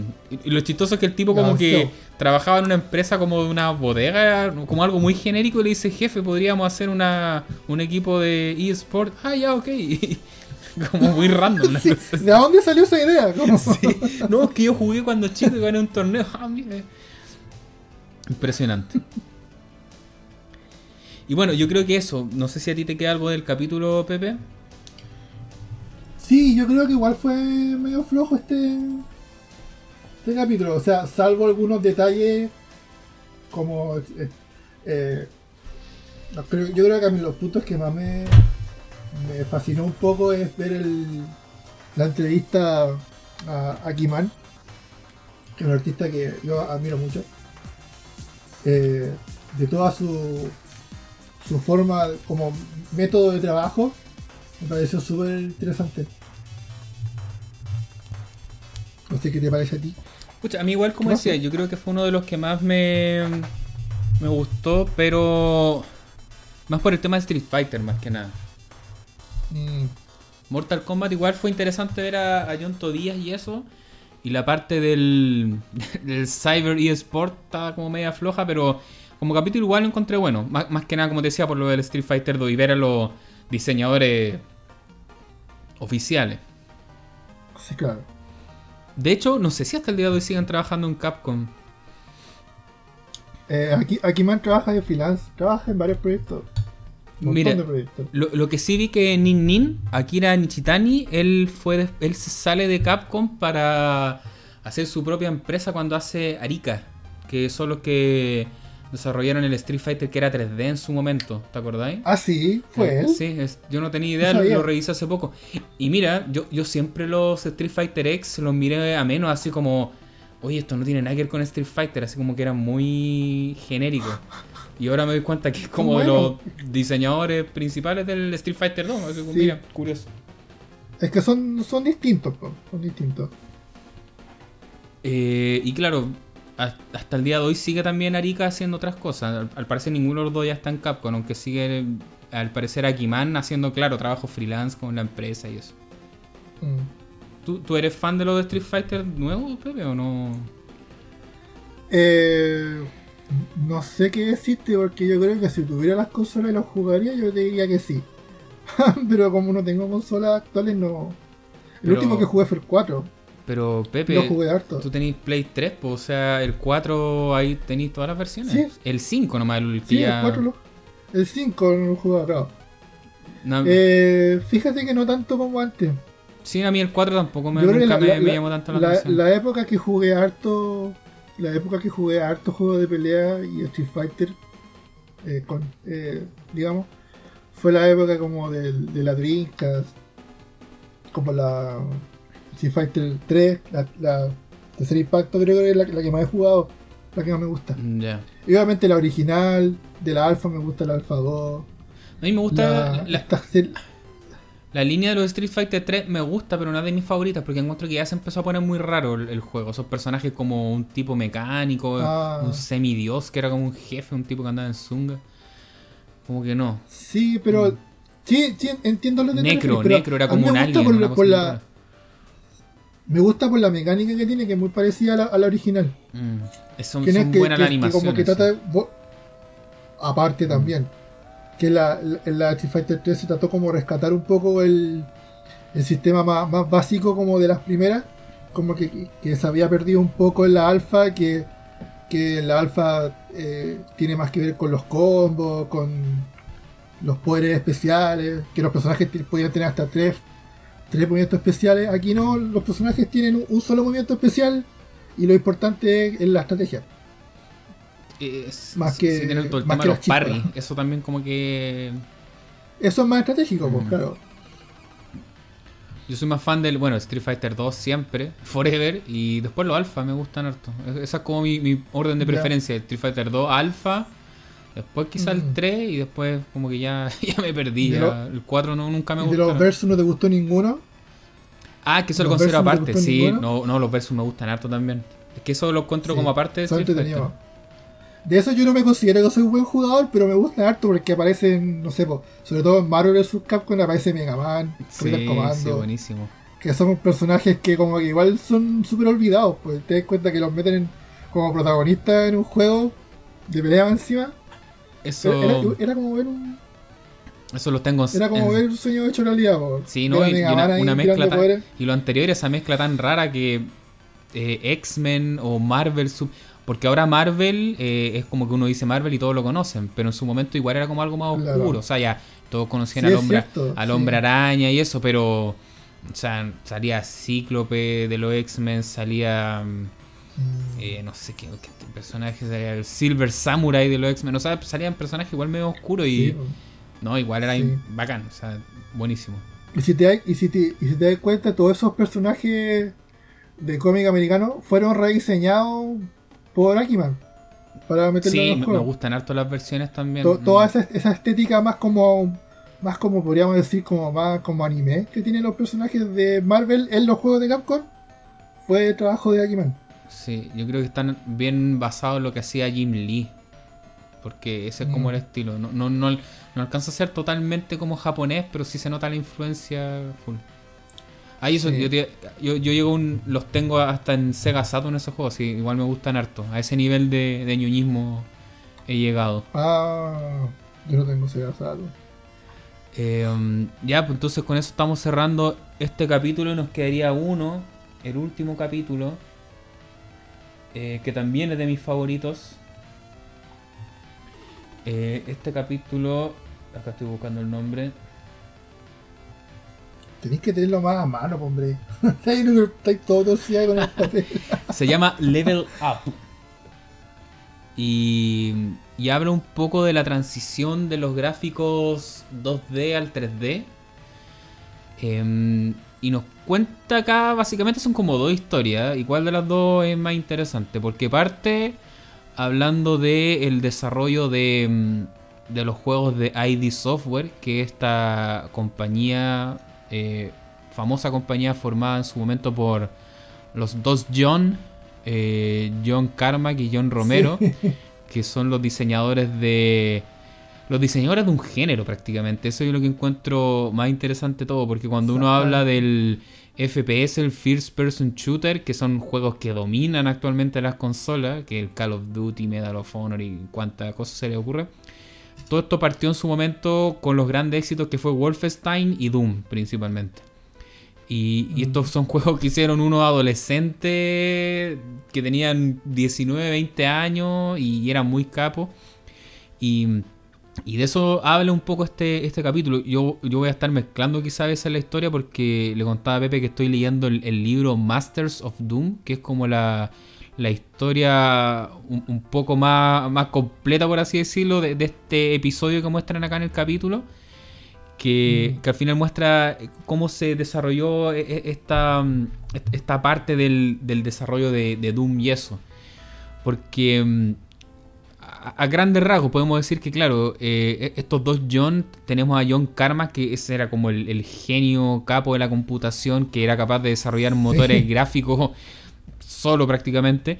Y John Romero, que tenía esta visión un poco más, más de diseñador, aunque también era programador. Él partió Exacto. también haciendo juegos, software, y trabajaban para una empresa que, que hacía como en ese tiempo una revista, como, como una especie de fanzine digital que te mandaban un disquete a tu casa con compilaciones de software. Entonces, Sí, era como el mo- mo- modelo de ventas como por suscripción, de por entrega por correo. Claro, que porque existía en esa época. como a- a- en, en computadores esto tú no, no, no era tan fuerte todavía el retail así como de, de software. em, tú pagabas esta suscripción, claro, te llegaba un disquete a la casa que tenía varias cosas. Podía traer un programa para dibujar, uno para hacer otra cosa y un juego entre medio y ojalá Claro. llegara algo que te guste. Entonces pasó de que mm, estos dos programadores trabajaban de esa forma eh, para una empresa que hacía estos software, pero de repente se dan cuenta de que tenían bajo su, su poder este, este nuevo entorno tridimensional que estaba trabajando John Carmack, que era demasiado bueno. Y ahí dicen como, oye, ¿por qué no nos independizamos mejor? Ah, ya podría ser. Y, y ellos como no tenían plata para comprarse los computadores, ocupaban los computadores de la empresa, se los llevaban prestados a sus casas y programaban así como toda la noche y empezaban a hacer su- sus cosas. Algo que también tiene este documental es que mezcla la historia y ahí les quedó mega rara de, de cuando hicieron esta especie de clon del Mario Bros. No sé si tú cacháis esa historia, Pepe. El, ¿Cómo se llamaba? El. No me acuerdo el nombre. El como- Dangerous Dave. Dangerous Davis, como el, en la tierra del. Infringement. Copyright Infringement se llama como. Copyright Infringement Land, algo así. Sí. Que claro, al final ahí la historia partió en que. lo- lo- claro, el PC, est- esto es como un poco antes de que hayan desarrollado los motores 3D como tal. Y por eso encontré que les quedó rara como la, la contaron, quedó a medias. Porque al final la historia era que mm, las consolas podían mover el scroll rápido y uno podía tener juegos como Mario Bros. y eso. Eso era impensado en PC, siendo que el PC era una máquina más cara. Como estaba pensada para el trabajo, no tenía estas capacidades para mover juegos de forma rápida. Mm. Entonces, em, los juegos eran más simples, eran como de, bloques, cuando se te mueve la pantalla completa, no tiene un scrolling. Y, bueno, estos chicos que programaban y trabajaban en, esta casa de software jugaban Mario Bros. Pues entonces un día como que Romero le dice a Carmack, oye, podríamos hacer algo como así. Y Carmack ahí dentro de su genialidad dice como, voy a ver qué hago, voy a ver qué puedo hacer. Y cuenta Romero que claro, que un mm. día llega a su oficina y estaba el disquete, así como encima de su escritorio, que decía Dangerous Dave in, Copyright Infringement, que era... Dangerous Dave era un personaje que había hecho Romero en otro juego. Y al final, claro, lo pone y se dan cuenta que este tipo había solucionado cómo hacer un scrolling en PC y, un scroll suave. Un scroll suave y simuló la primera etapa del Mario Bros 3, pero con Dangerous Day como personaje. Entonces ahí Romero quedó loco y fue como. Ahí fue como de las primeras veces que él dijo: No vamos a ganar mucho siguiendo trabajando en esta empresa, mejor hagamos algo por nuestra cuenta. Porque veía que Karma, que era como este genio que podía hacer cosas muy impresionantes a nivel de motor. Y. Y de hecho. Y ahí también se dio, cuenta que podía venderle la idea del, Dangerous Day, ofrecerse a Nintendo para poder crear la, la, versión de Mario en PC. De hecho, sí. Pues, le, al final esa era la estrategia. Le mandaron a Nintendo la carta y Nintendo le respondió de vuelta. Solo chistoso. Como que. Sí, pues. Impresionante, gracias, pero no nos interesa el mercado de PC. Y fue una gran tapa. Le dijeron como que no. Entonces al final de todo eso sale que ellos parten haciendo el Commander King, que es una serie también de, juegos que fue bien popular en PC a través del modelo. Sí, eso es excelente, yo lo jugué, lo jugué harto. No lo jugué todo, pero jugué, jugué un par y lo jugué harto. Yo lo, conocí en su momento, pero no, como no tenía PC, no, no era jugador de, ese mm. estilo. Yo tampoco, pero jugaban, tenía varios amigos que tenían PC, entonces, y, y todos tenían el Commander King. Entonces era habitual jugarlo. Buenísimo. Y claro, y ahí después Commander King, después Carmack saca este motor 3D. Em, y parte esta idea de hacer el, Wolfenstein. Porque Wolfenstein no es un juego como eh, a nivel intelectual de ID al 100%, sino que hubo un juego anterior en el Apple II, si no mal recuerdo, que se llamaba como Return to Castle Wolfenstein, que tenía esta temática como de los nazis, que había que escapar de un castillo. Em, y al parecer ya el juego era tan viejo que ya no tenía ni siquiera como derechos activos, como que estaba llegar y usar la, licencia. Y estos tipos dicen ya, ocupemos el motor y hacen el, el Wolfenstein y resulta ser un éxito. Eh, un juego que a nivel de shareware movía mucha, mucho dinero también. Y después el siguiente paso fue cuando sacan el Doom, que ahí también tú, tú me has contado que lo has jugado harto, Pepe. ¿Doom? ¿Doom? Sí, pues, Doom. probablemente el juego, el juego probablemente que más he jugado en mi vida. Probablemente. Hasta el día de hoy todavía lo juego. Mira. Casi todos los días. Sí. Eh, ¿Por qué será? Bueno, yo creo que porque eh, si bien Doom lo podía encajar dentro del género de primera persona, Doom tiene muchas cosas que los juegos actuales de primera persona no tienen. Primero que nada la velocidad. Doom es un juego súper rápido, donde tú te puedes mover eh, de un punto a otro con gran velocidad y puedes eh, lidiar con una gran cantidad de enemigos al mismo tiempo. Las armas son súper eh, cómodas de ocupar. bueno, lo otro importante que tiene Doom es toda la, la, la comunidad de personas que hay detrás trabajando en, en modificaciones, motores nuevos. Si bien Doom no es un no es un juego open source, pero el motor del juego es open source, por lo tanto ahí viene también un poco lo que, lo que se dice esta leyenda popular de que Doom corre en todo. Sí.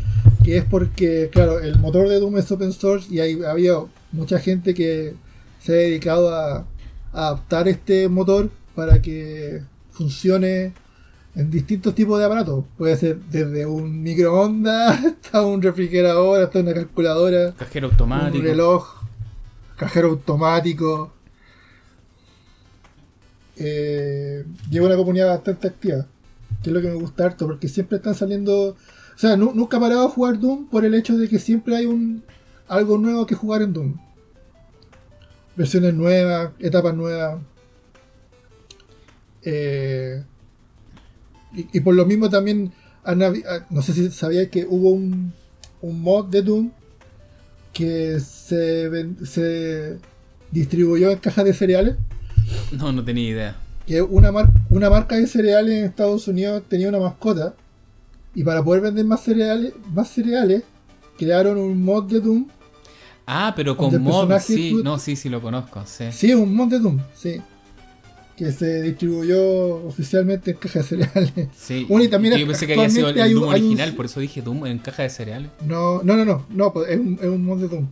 Y hay un Sonic también que se está haciendo en el motor de Doom. Mm. Súper atractivo.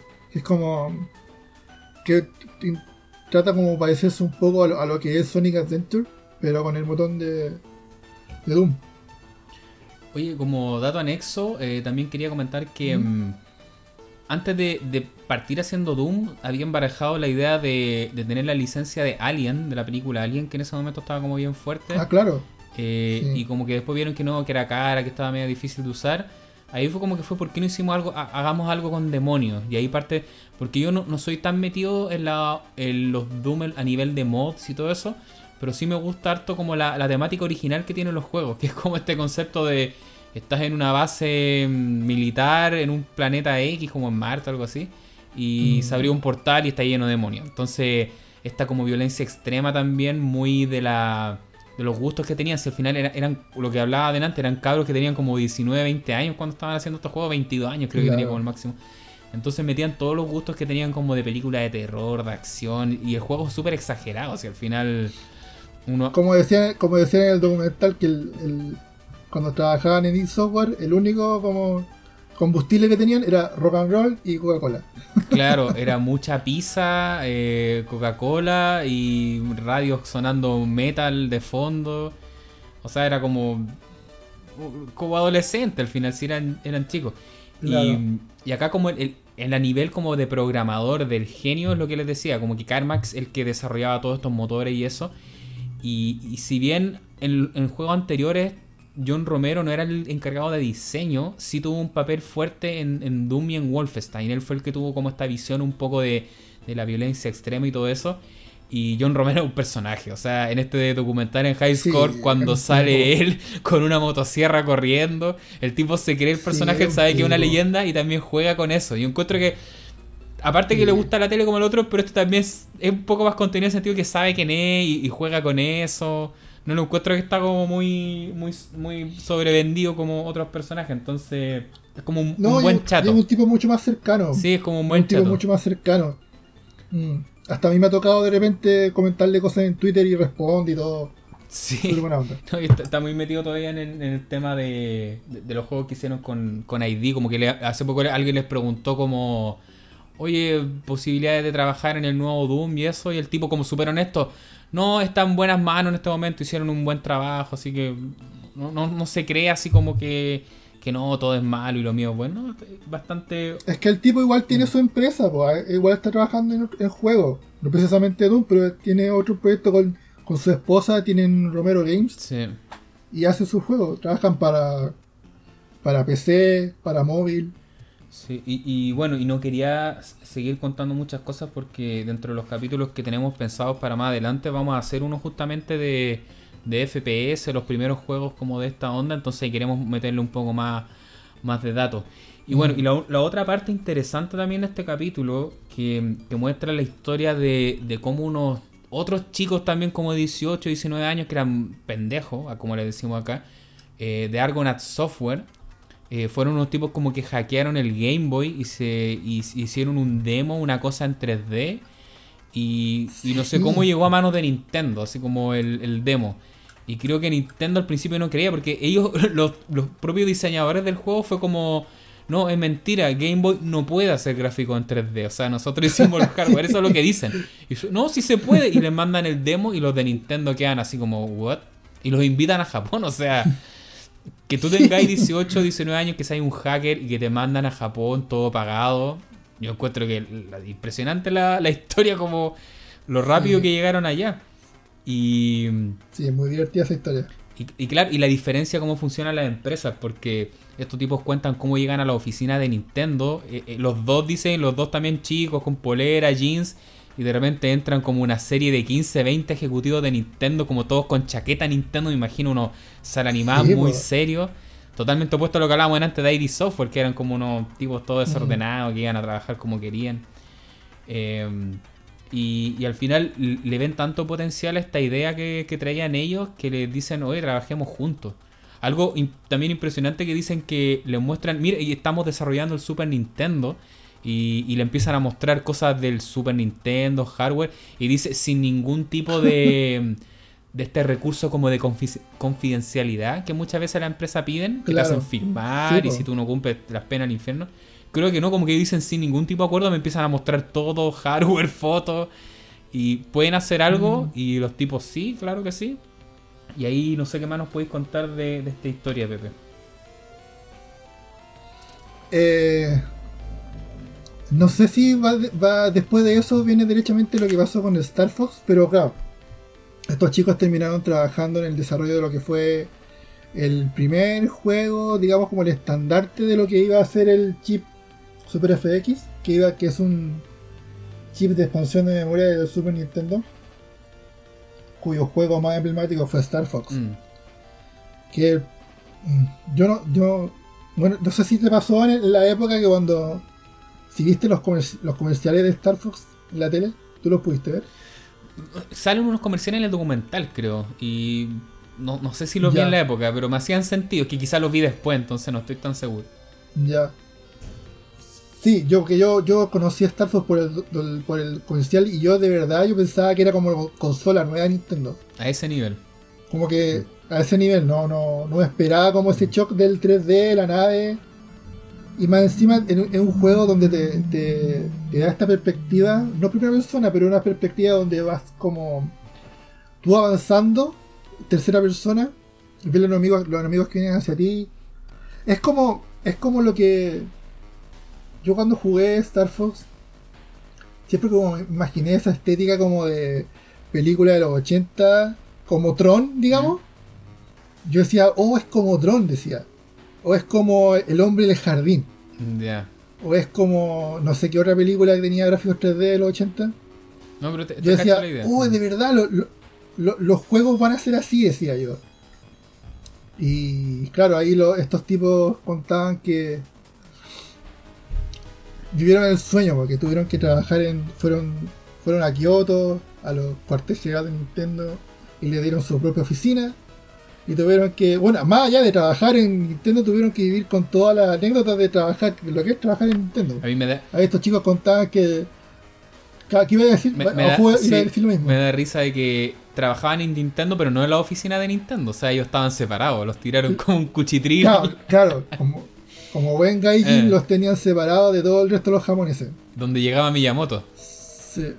Llegaba Miyamoto y decía, ah, ya llegó este tipo de nuevo. Y llegaba fumando. Fumando. Miyamoto no fumaba en la oficina de Nintendo. Donde iba a ellos, ahí llegaba fumando porque sabía que esto eran unos gaijin, lo mismo. Y dejaba todo pasado con humo.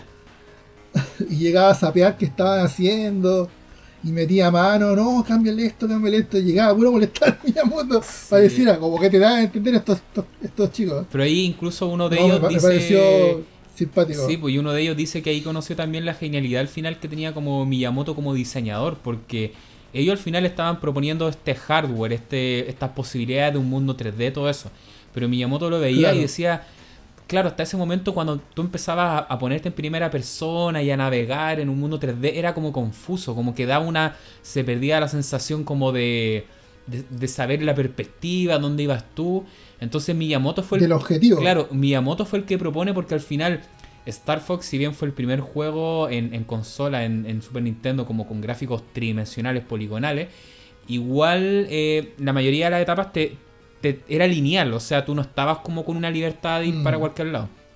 Y, eso fue de esta idea de Miyamoto que hay cuenta, no sé qué tan verdad será, que se inspiró en estos arcos de. estos arcos japoneses que tienen un ah, nombre. Los Tori. Los, Tori. Claro, porque al final Star Fox, en la mayoría de etapas, hay unas que son como abiertas, pero eso se vino a ver después también, más en, en los otros juegos. Este es como más lineal. Y, y, eso de verdad aportaba una sensación de como de control. O sea, si bien era 3D, poligonal, mm. tú seguías como con una sensación arcade y control. Yo tuve la suerte de jugar Star Fox en la época.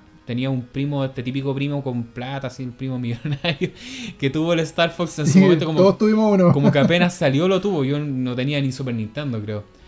Y de verdad te volaba la cabeza. O sea, y era algo que no se había visto en otra plataforma. Y además el toque Nintendo, cuando le propone que los personajes sean animales, estos mismos tipos de Argonaut Software decían, mm. ¿por qué animales? Es como de cabro chico, como, no, pues esto es serio, nada. Y ahí la genialidad de, Nintendo y Miyamoto, porque al final supieron cómo hacer toda una cosa que funcionara. O sea, los gráficos, la perspectiva, estos animales, eh, la música que le pusieron después, que es como orquestal. Y mm. fue un exitazo al final. Hablaban de que vendieron como 4 millones o más para un juego mm. en cartucho es, harta plata en esa época. Sí, y sobre todo que era un juego que, llegó como a, presentar esta tecnología nueva. Que no era como, como el proyecto el, como el proyecto insignia de la, de la empresa, sino que era más que nada era, una prueba para, para poder, o sea, vaga la redundancia, poner a prueba este el chip. Claro. Y después, claro, después, después vemos que no fue el primero. Salieron varios más después. O sea, fue el primero, salieron varios más juegos que aprovecharon el chip FX, incluyendo Doom. Mira, ya que estamos hablando de Doom. Sí, pero igual yo sigo considerando que pese a todo, Star Fox fue como que el mejor juego que utilizó el chip FX. Porque claro, Doom de cierta forma al final le permitió aparecer en la consola, pero... Mm, claro. No, o sea, de otra forma no. No, y la mejor versión estaba en PC. El de Super Nintendo ya te permitía jugarlo gracias a eso, pero tampoco que sea un juego mm. que se vea muy pulido, muy acabado.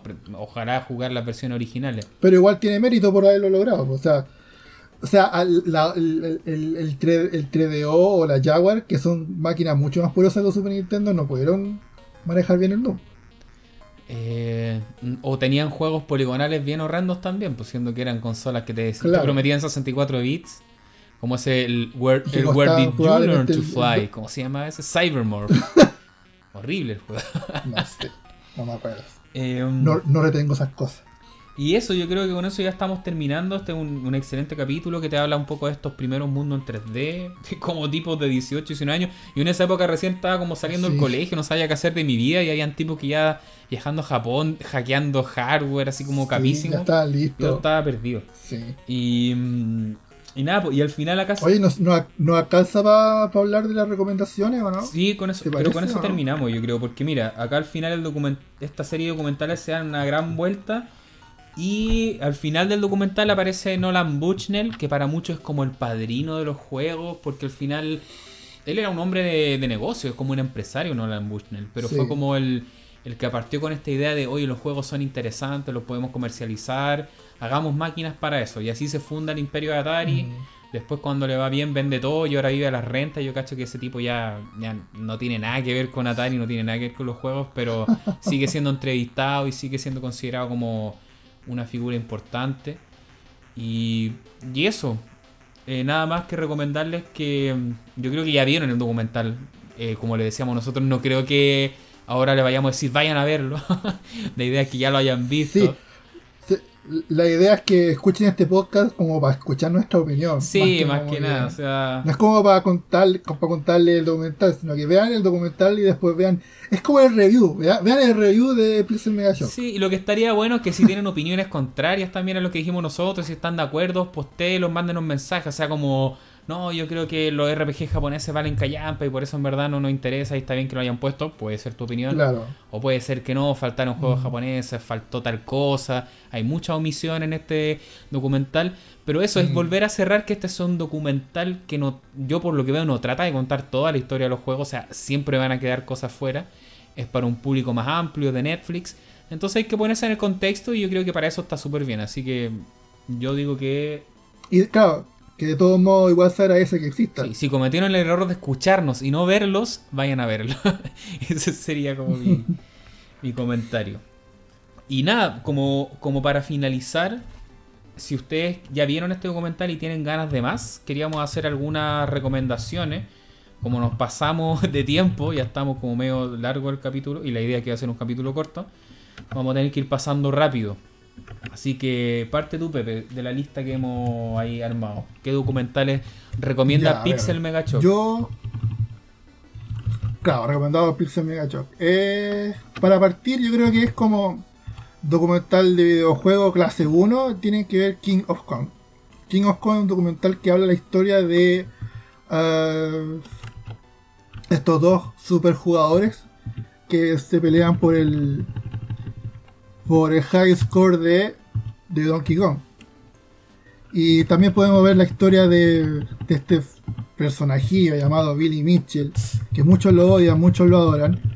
Y bueno, nada, es un documental eh, que tienen que verlo porque no tan solo habla, habla de, de, un nicho dentro de los videojuegos, sino que se habla como que un poco de los conflictos de intereses que hay en, los en estas como comunidades de superjugadores, a veces conflictos de interés, que puede a veces sonar como a telenovela, pero es bastante interesante de ver. Te toca. Yo ese no lo he visto, así que lamentablemente no puedo hacer mucho, mucho aporte y comentario. Lo que sí quería mencionar que en esta primera lista queremos mencionar como documentales que son un poco producciones, un poco más con un estudio, con un canal de fondo, que son como un poco más, ah, claro. grandes, porque también queremos mencionar después documentales que son creados más independientes, así como un tipo en su cocina con un teléfono, puede ser. Em, bueno, de los que tengo acá también en la lista, eh, uno de los que a nos nos gustó harto, eh, y también es una serie de documentales, son varios capítulos, es el Digging in the Cards, que es una serie de documentales de música chiptune, claramente eh, de origen japonés. E-, ese es como el foco, porque no, se meten mucho en, otras tendencias. Curiosamente, este, esta serie de episodios em, está como patrocinado o auspiciado por Red Bull, la marca de, de, bebida energética. Porque al parecer Red Bull ellos se tratan de posicionar harto en, en tendencias como de música electrónica, de RB, media hip hop, entonces están como con varios músicos auspiciados. Entonces fue curioso que cómo llegaron de ese estilo de música al chiptune, son cuatro o cinco capítulos, si no mal recuerdo, cinco creo. Y también es un poco como cronológico, que parten de lo más antiguo, como de los primeros arcades que hacían sonido, después pasan a, a, a temas, por ejemplo, del FM Synthesizer, sale nuestro personaje ahí que siempre hablamos de él, Don Yuso Kochiro. Sale mm, la compositora de Street of Fighter, que también hablamos de, Yoko. Em, ¿Street of Fighter? Street of Fighter. y empiezo a mezclar todo ya cuando llevamos tanto rato.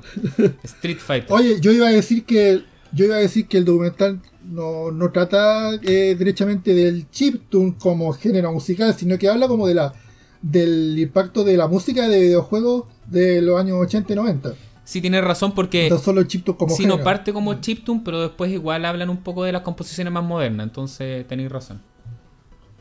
No, es que, quizás tú estás, confundido porque el chiptune, si hablas de chiptune, el chiptune es un género musical actual, es un, es un término más moderno. Pero el documental lo que trata es como de música de videojuegos de los 80, que si bien técnicamente es un chiptune, pero el chiptune como tal es un término más moderno que se no, viene a ocupar más. Sí, sí te entiendo, es que cuando vi la presentación de este documental, incluso lo presentaban así, como de, de chiptune y eso. Es como estaba dentro del, disclaimer, por así decirlo, como la, presentación. Ah, ok. Bueno, estaba buscando acá el nombre también porque no me acordaba. Salen compositores como Hiroshi Kawa. Espera, estoy medio torcido. Hiroshi Kawaguchi. ¿Te suena? No me suena. Ese es del compositor de estos juegos de Sega como el Outrun. Eh, Hang ah. On. Ese es un capísimo también. Bueno, salen grandes así como leyendas de. Bueno, ahí sale Nobuo Uematsu, que es como el compositor de los Final Fantasy. Así que esa es como mi recomendación top. Primero que todo, Digging in the Car, si a usted le gusta la, la música de juegos de video. Y también salen hartos aportes de músicos actuales, de los de Red Bull, que ahí a veces uno queda como un poco porque hay músicos buenos, yo conozco algunos de esos, no todos, pero salen como más haciendo ruido y cosas raras, como que a veces faltó que metieran un, aporte un poco más, más trascendente. Sí, al, al, al, final el documental como que te, te, te cuenta como que estos estos raperos como que se influenciaron mucho por la música de videojuegos, más que nada como que te, te, daban a entender que uno cuando pequeño no, no es muy... o sea, tú a los 5 años no es que sea... Es muy raro que alguien a los 5 años sea como, no, me gusta... Me gusta el rock progresivo. Como que a los 5 años estás recién experimentando con la música, como que escucha ahí música infantil o, o música en la radio, más, como por la moda. Pero en realidad si te cuando uno a esa edad se es gamer, probablemente la música de videojuegos es la, música que uno más escucha. Y por lo mismo, hay, han habido muchos gamers que han sido influenciados por la música de videojuegos. Como, digamos, como, como, como medio que, un medio que, que te brinda el conocimiento para poder, a través de eso, llegar a otros géneros musicales. No sé si entienden. Sí, sí, o sea, a mí me pasó, yo empecé a escuchar música activamente, yo creo con juego de video, o sea, esa fue también mi historia. Ya, Pepe, tírate una recomendación tú ahora.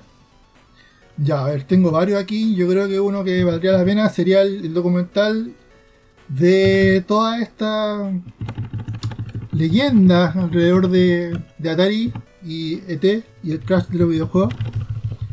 Y esta leyenda urbana que decía que en el desierto, en un lugar en Estados Unidos, habían estaban todas las copias de T que sobraron y que no vendieron estaban enterradas. Bueno, aquí se puede, pueden darse cuenta que si la, leyenda era cierto o mentira.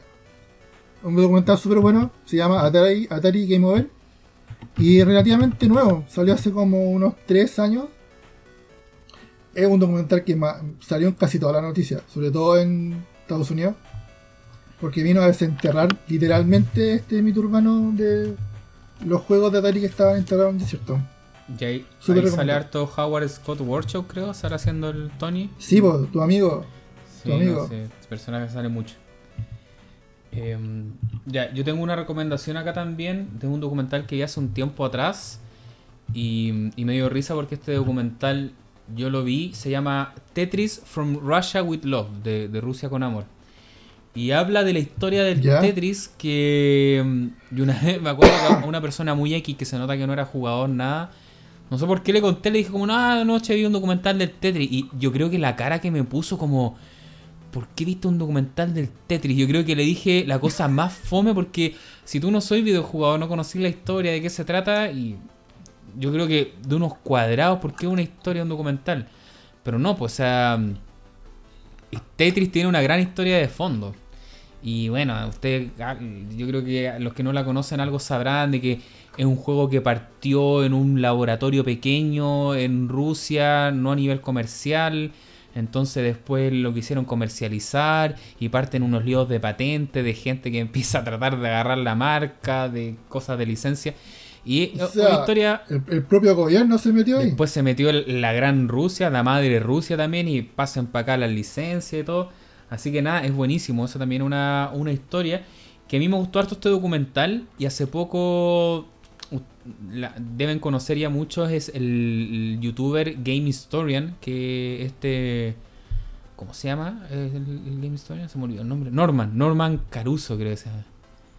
Caruso, Norman Caruso, sí. Eh, él hace también, es un youtuber que hace varios documentales y hace un tiempo atrás hizo también uno del Tetris que yo encontré que era lo mismo que este documental, entonces como que fue como ¿Para qué si ya estaba hecho? Pero bueno. Eh, muy recomendada también esta, esta historia. Este habla más de, no tanto del, no, igual habla un poco del diseño y todo eso, pero más habla de la historia del trasfondo, todo este tema político que es como mm. una guerra fría como a nivel de... claro. hasta Nintendo anduvo metido, anda Sega, Nintendo, los rusos. Pero si Nintendo era como casi casi el protagonista ahí, pues el tipo que trató de rescatar los, los, derechos para, No, buenísima historia. Recomendado 100%. Ya, Pepe, te, toca. Ya. Del siguiente es un documental súper nuevo. Salió hace como un mes, un par de meses probablemente. Eh, se llama eh, Not for Resale. Es un documental que trata sobre la realidad actual de las tiendas de videojuegos independientes en Estados Unidos. Eh, no sé si sabrán, pero el mercado gringo de las tiendas de videojuegos está mayormente populado por tiendas de retail, por cadenas de tiendas de retail como GameStop, Best Buy y todas estas tiendas pequeñas, independientes de videojuegos, como la tienda de barrio, digamos, eh, siguen luchando por existir en una industria donde está eh, valorando cada vez más los juegos digitales. Todas estas tiendas pequeñas se ven en se ven en, la batalla de poder sobrevivir. Bastante interesante. ¿No, ¿No sale la tienda a la cual has trabajado tú con diseño y eso? Exactamente, de hecho ahí lo conozco. Bueno, para los que no saben, yo soy ilustrador y me ha tocado me tocó trabajar para una para una de estas tiendas americanas y bueno, ellos aparecen en el documental, se llaman Los Ark. Y bueno, ahí pueden saber un poco más la historia de ellos. Yo no salgo el documental, pero sí, salen ellos. Y bueno, el, documental fue grabado eh, el año 2017. Lamentablemente yo todavía no trabajaba con ellos. Así que no, no se ve mucho lo que hago yo. Pero bueno, más allá de eso, el documental es igual de recomendado. Aunque no eh, salgas tú, es igual. Claro.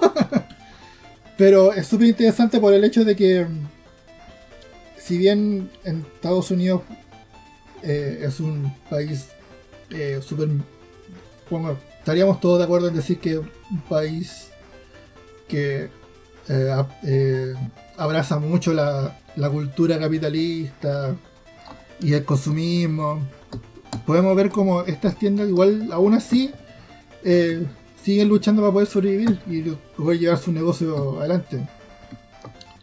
Eh, eso. Sí, uno ahora la deben tener más difícil más encima por todo este tema pandemia y toda esta... Más encima, claro, por la pandemia. Cosas horribles de, de hoy en día. Mira, acá de la lista que tenemos voy a hacer la anti-recomendación porque mm, cuando estuvimos viendo que cuáles son los documentales que más se están mencionando últimamente y eso, me apareció también uno que se llama Video Game The Movie, que, que trata de ser como un documental más o ah. menos definitivo y, te habla de la historia. Y esto partió como un proyecto, como un Kickstarter, como un crowdfunding.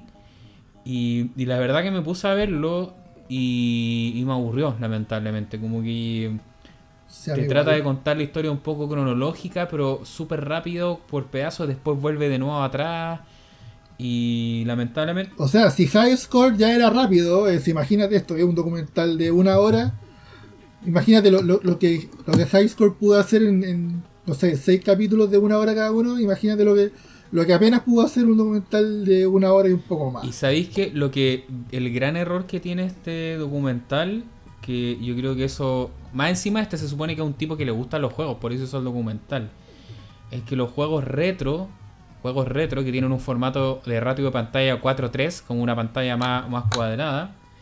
Eh, todos los footage de juego están como estirados, como para que te ocupe la pantalla completa. Ah, y con un filtro como un smooth, entonces fue como no, esto no es tenerle respeto al, al material original yo leí algunas críticas de eso para el high score y, más que por el formato que te presentan las imágenes en los juegos, es porque creo que cuando hablan del Sonic, cuando están hablando del Sonic original, creo que entre medio de las imágenes que ponen de los videos sale un Sonic que es como un fan game, no ni siquiera es Sonic original.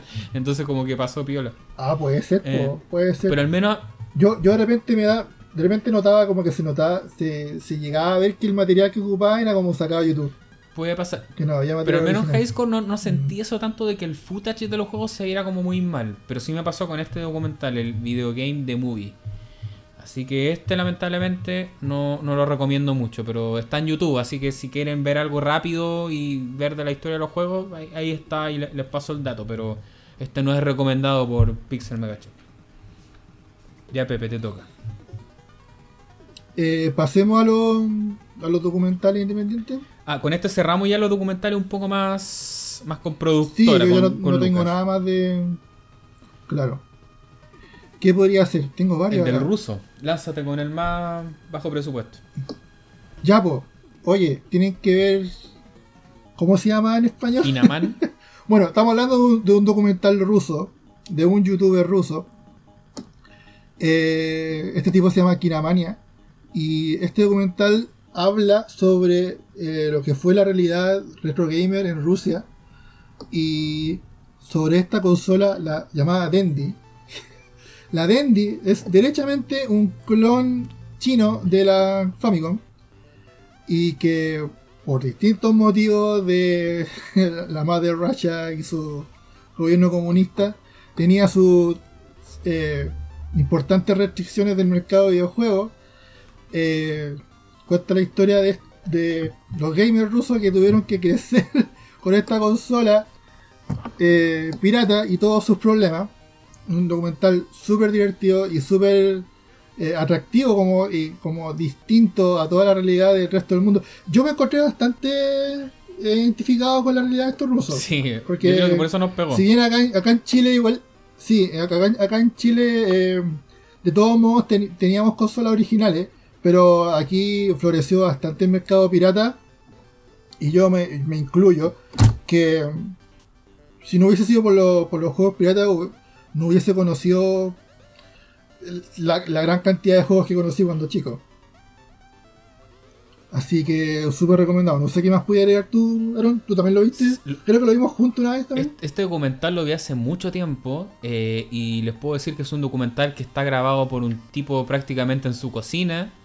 Eh, se ve calidad VHS. o sea, lo que dijiste antes no era... Eh, está en ruso. Pero aún así, el contenido es tan bueno que, todo eso pasa a segundo plano y se disfruta mucho. Es súper informativo. y creo que la traducción de esta la hizo un amigo que, tenemos por ahí. Creo que sí, un amigo en común, el, Emiliano que quizá anda por ahí, quizás hasta, no llega a escuchar en algún momento. Creo que él hizo la traducción, así que también está con subtítulo en español, por si no hablan ruso, por si acaso. Claro. si usted no habla ruso, está con subtítulo en español. Eh, Mira, de, documentales que también estamos hablando como a nivel un poco ya más independiente y eso, yo quiero destacar lo que está haciendo un, canal también de youtubers como el que mencionamos delante, que el, Game Historian por un lado también tiene eh, video formato documental, eh, que también son bastante interesantes. Em, pero el que quería destacar es el canal que, manejan unos, unos estadounidenses, unos americanos que se llama Life in Gaming, que estos tipos hacen de todo en verdad, hacen como reviews de, estas mini consolas nuevas, hablan harto de, material RGB, como que a los tipos les gusta mucho el video y eso.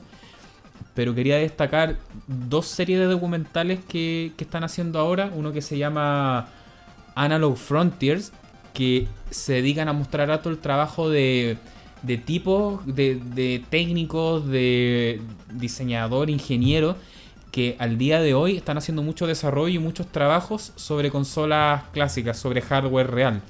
Porque si algo tienen estos de Life in Gaming, que ellos son como muy al, hardware original, como que no son de emulador y todo eso. Si bien igual analizan consolas mini y todo eso, siempre los comparan con el hardware, el hardware original. Pero algo que es muy interesante es ver cómo hasta el día de hoy se hacen muchos desarrollos como a nivel de flashcard, eh, consola FPGA, eh, esto que le gusta mucho a los gringos, que es como adaptadores HDMI de consola antigua. Claro. Que, que, bien uno puede compartir algunas cosas o no, pero yo encuentro que, se le siga dando vida y extendiendo eh, las posibilidades de mm. usar hardware clásico. Eh, es súper fascinante y, ojalá que se mantenga, porque todos sabemos que estas consolas que tanto nos gustan a nosotros tienen vida limitada y en algún momento van a empezar a morir. Entonces, ojalá ver esta manera de extender al máximo su uso, eh, de tener alternativas que sean similares. Y en esta serie hay, varias personas que están haciendo cosas, que están trabajando en eso y, lo encuentro bastante interesante también para que lo puedan buscar ahí. Analog Frontiers se llama eh, The My Life in Gaming. Y el otro que hicieron también que eh, es de M M2, hicieron un documental que incluso viajan a Japón y están allá con, con M2, que es esta compañía japonesa que ellos ellos hacen harta emulación, eh, se dedican harto a emular juegos, pero lo hacen como con harta pulcritud, por así decirlo, con harta fineza. Entonces son tipos que les gusta harto como que sea lo más parecido al hardware original, entonces también es como bastante interesante. Y eso. Claro. No sé si algo más nos queda, teníamos creo que uno o dos más. Eh, ya, a ver, te voy a hablar del documental, se llama A Dreamcast que es un documental sobre el origen y la historia de la consola Dreamcast. Eh, yo no soy muy fan de la Dreamcast, pero reconozco que me mantuvo bastante interesado el documental.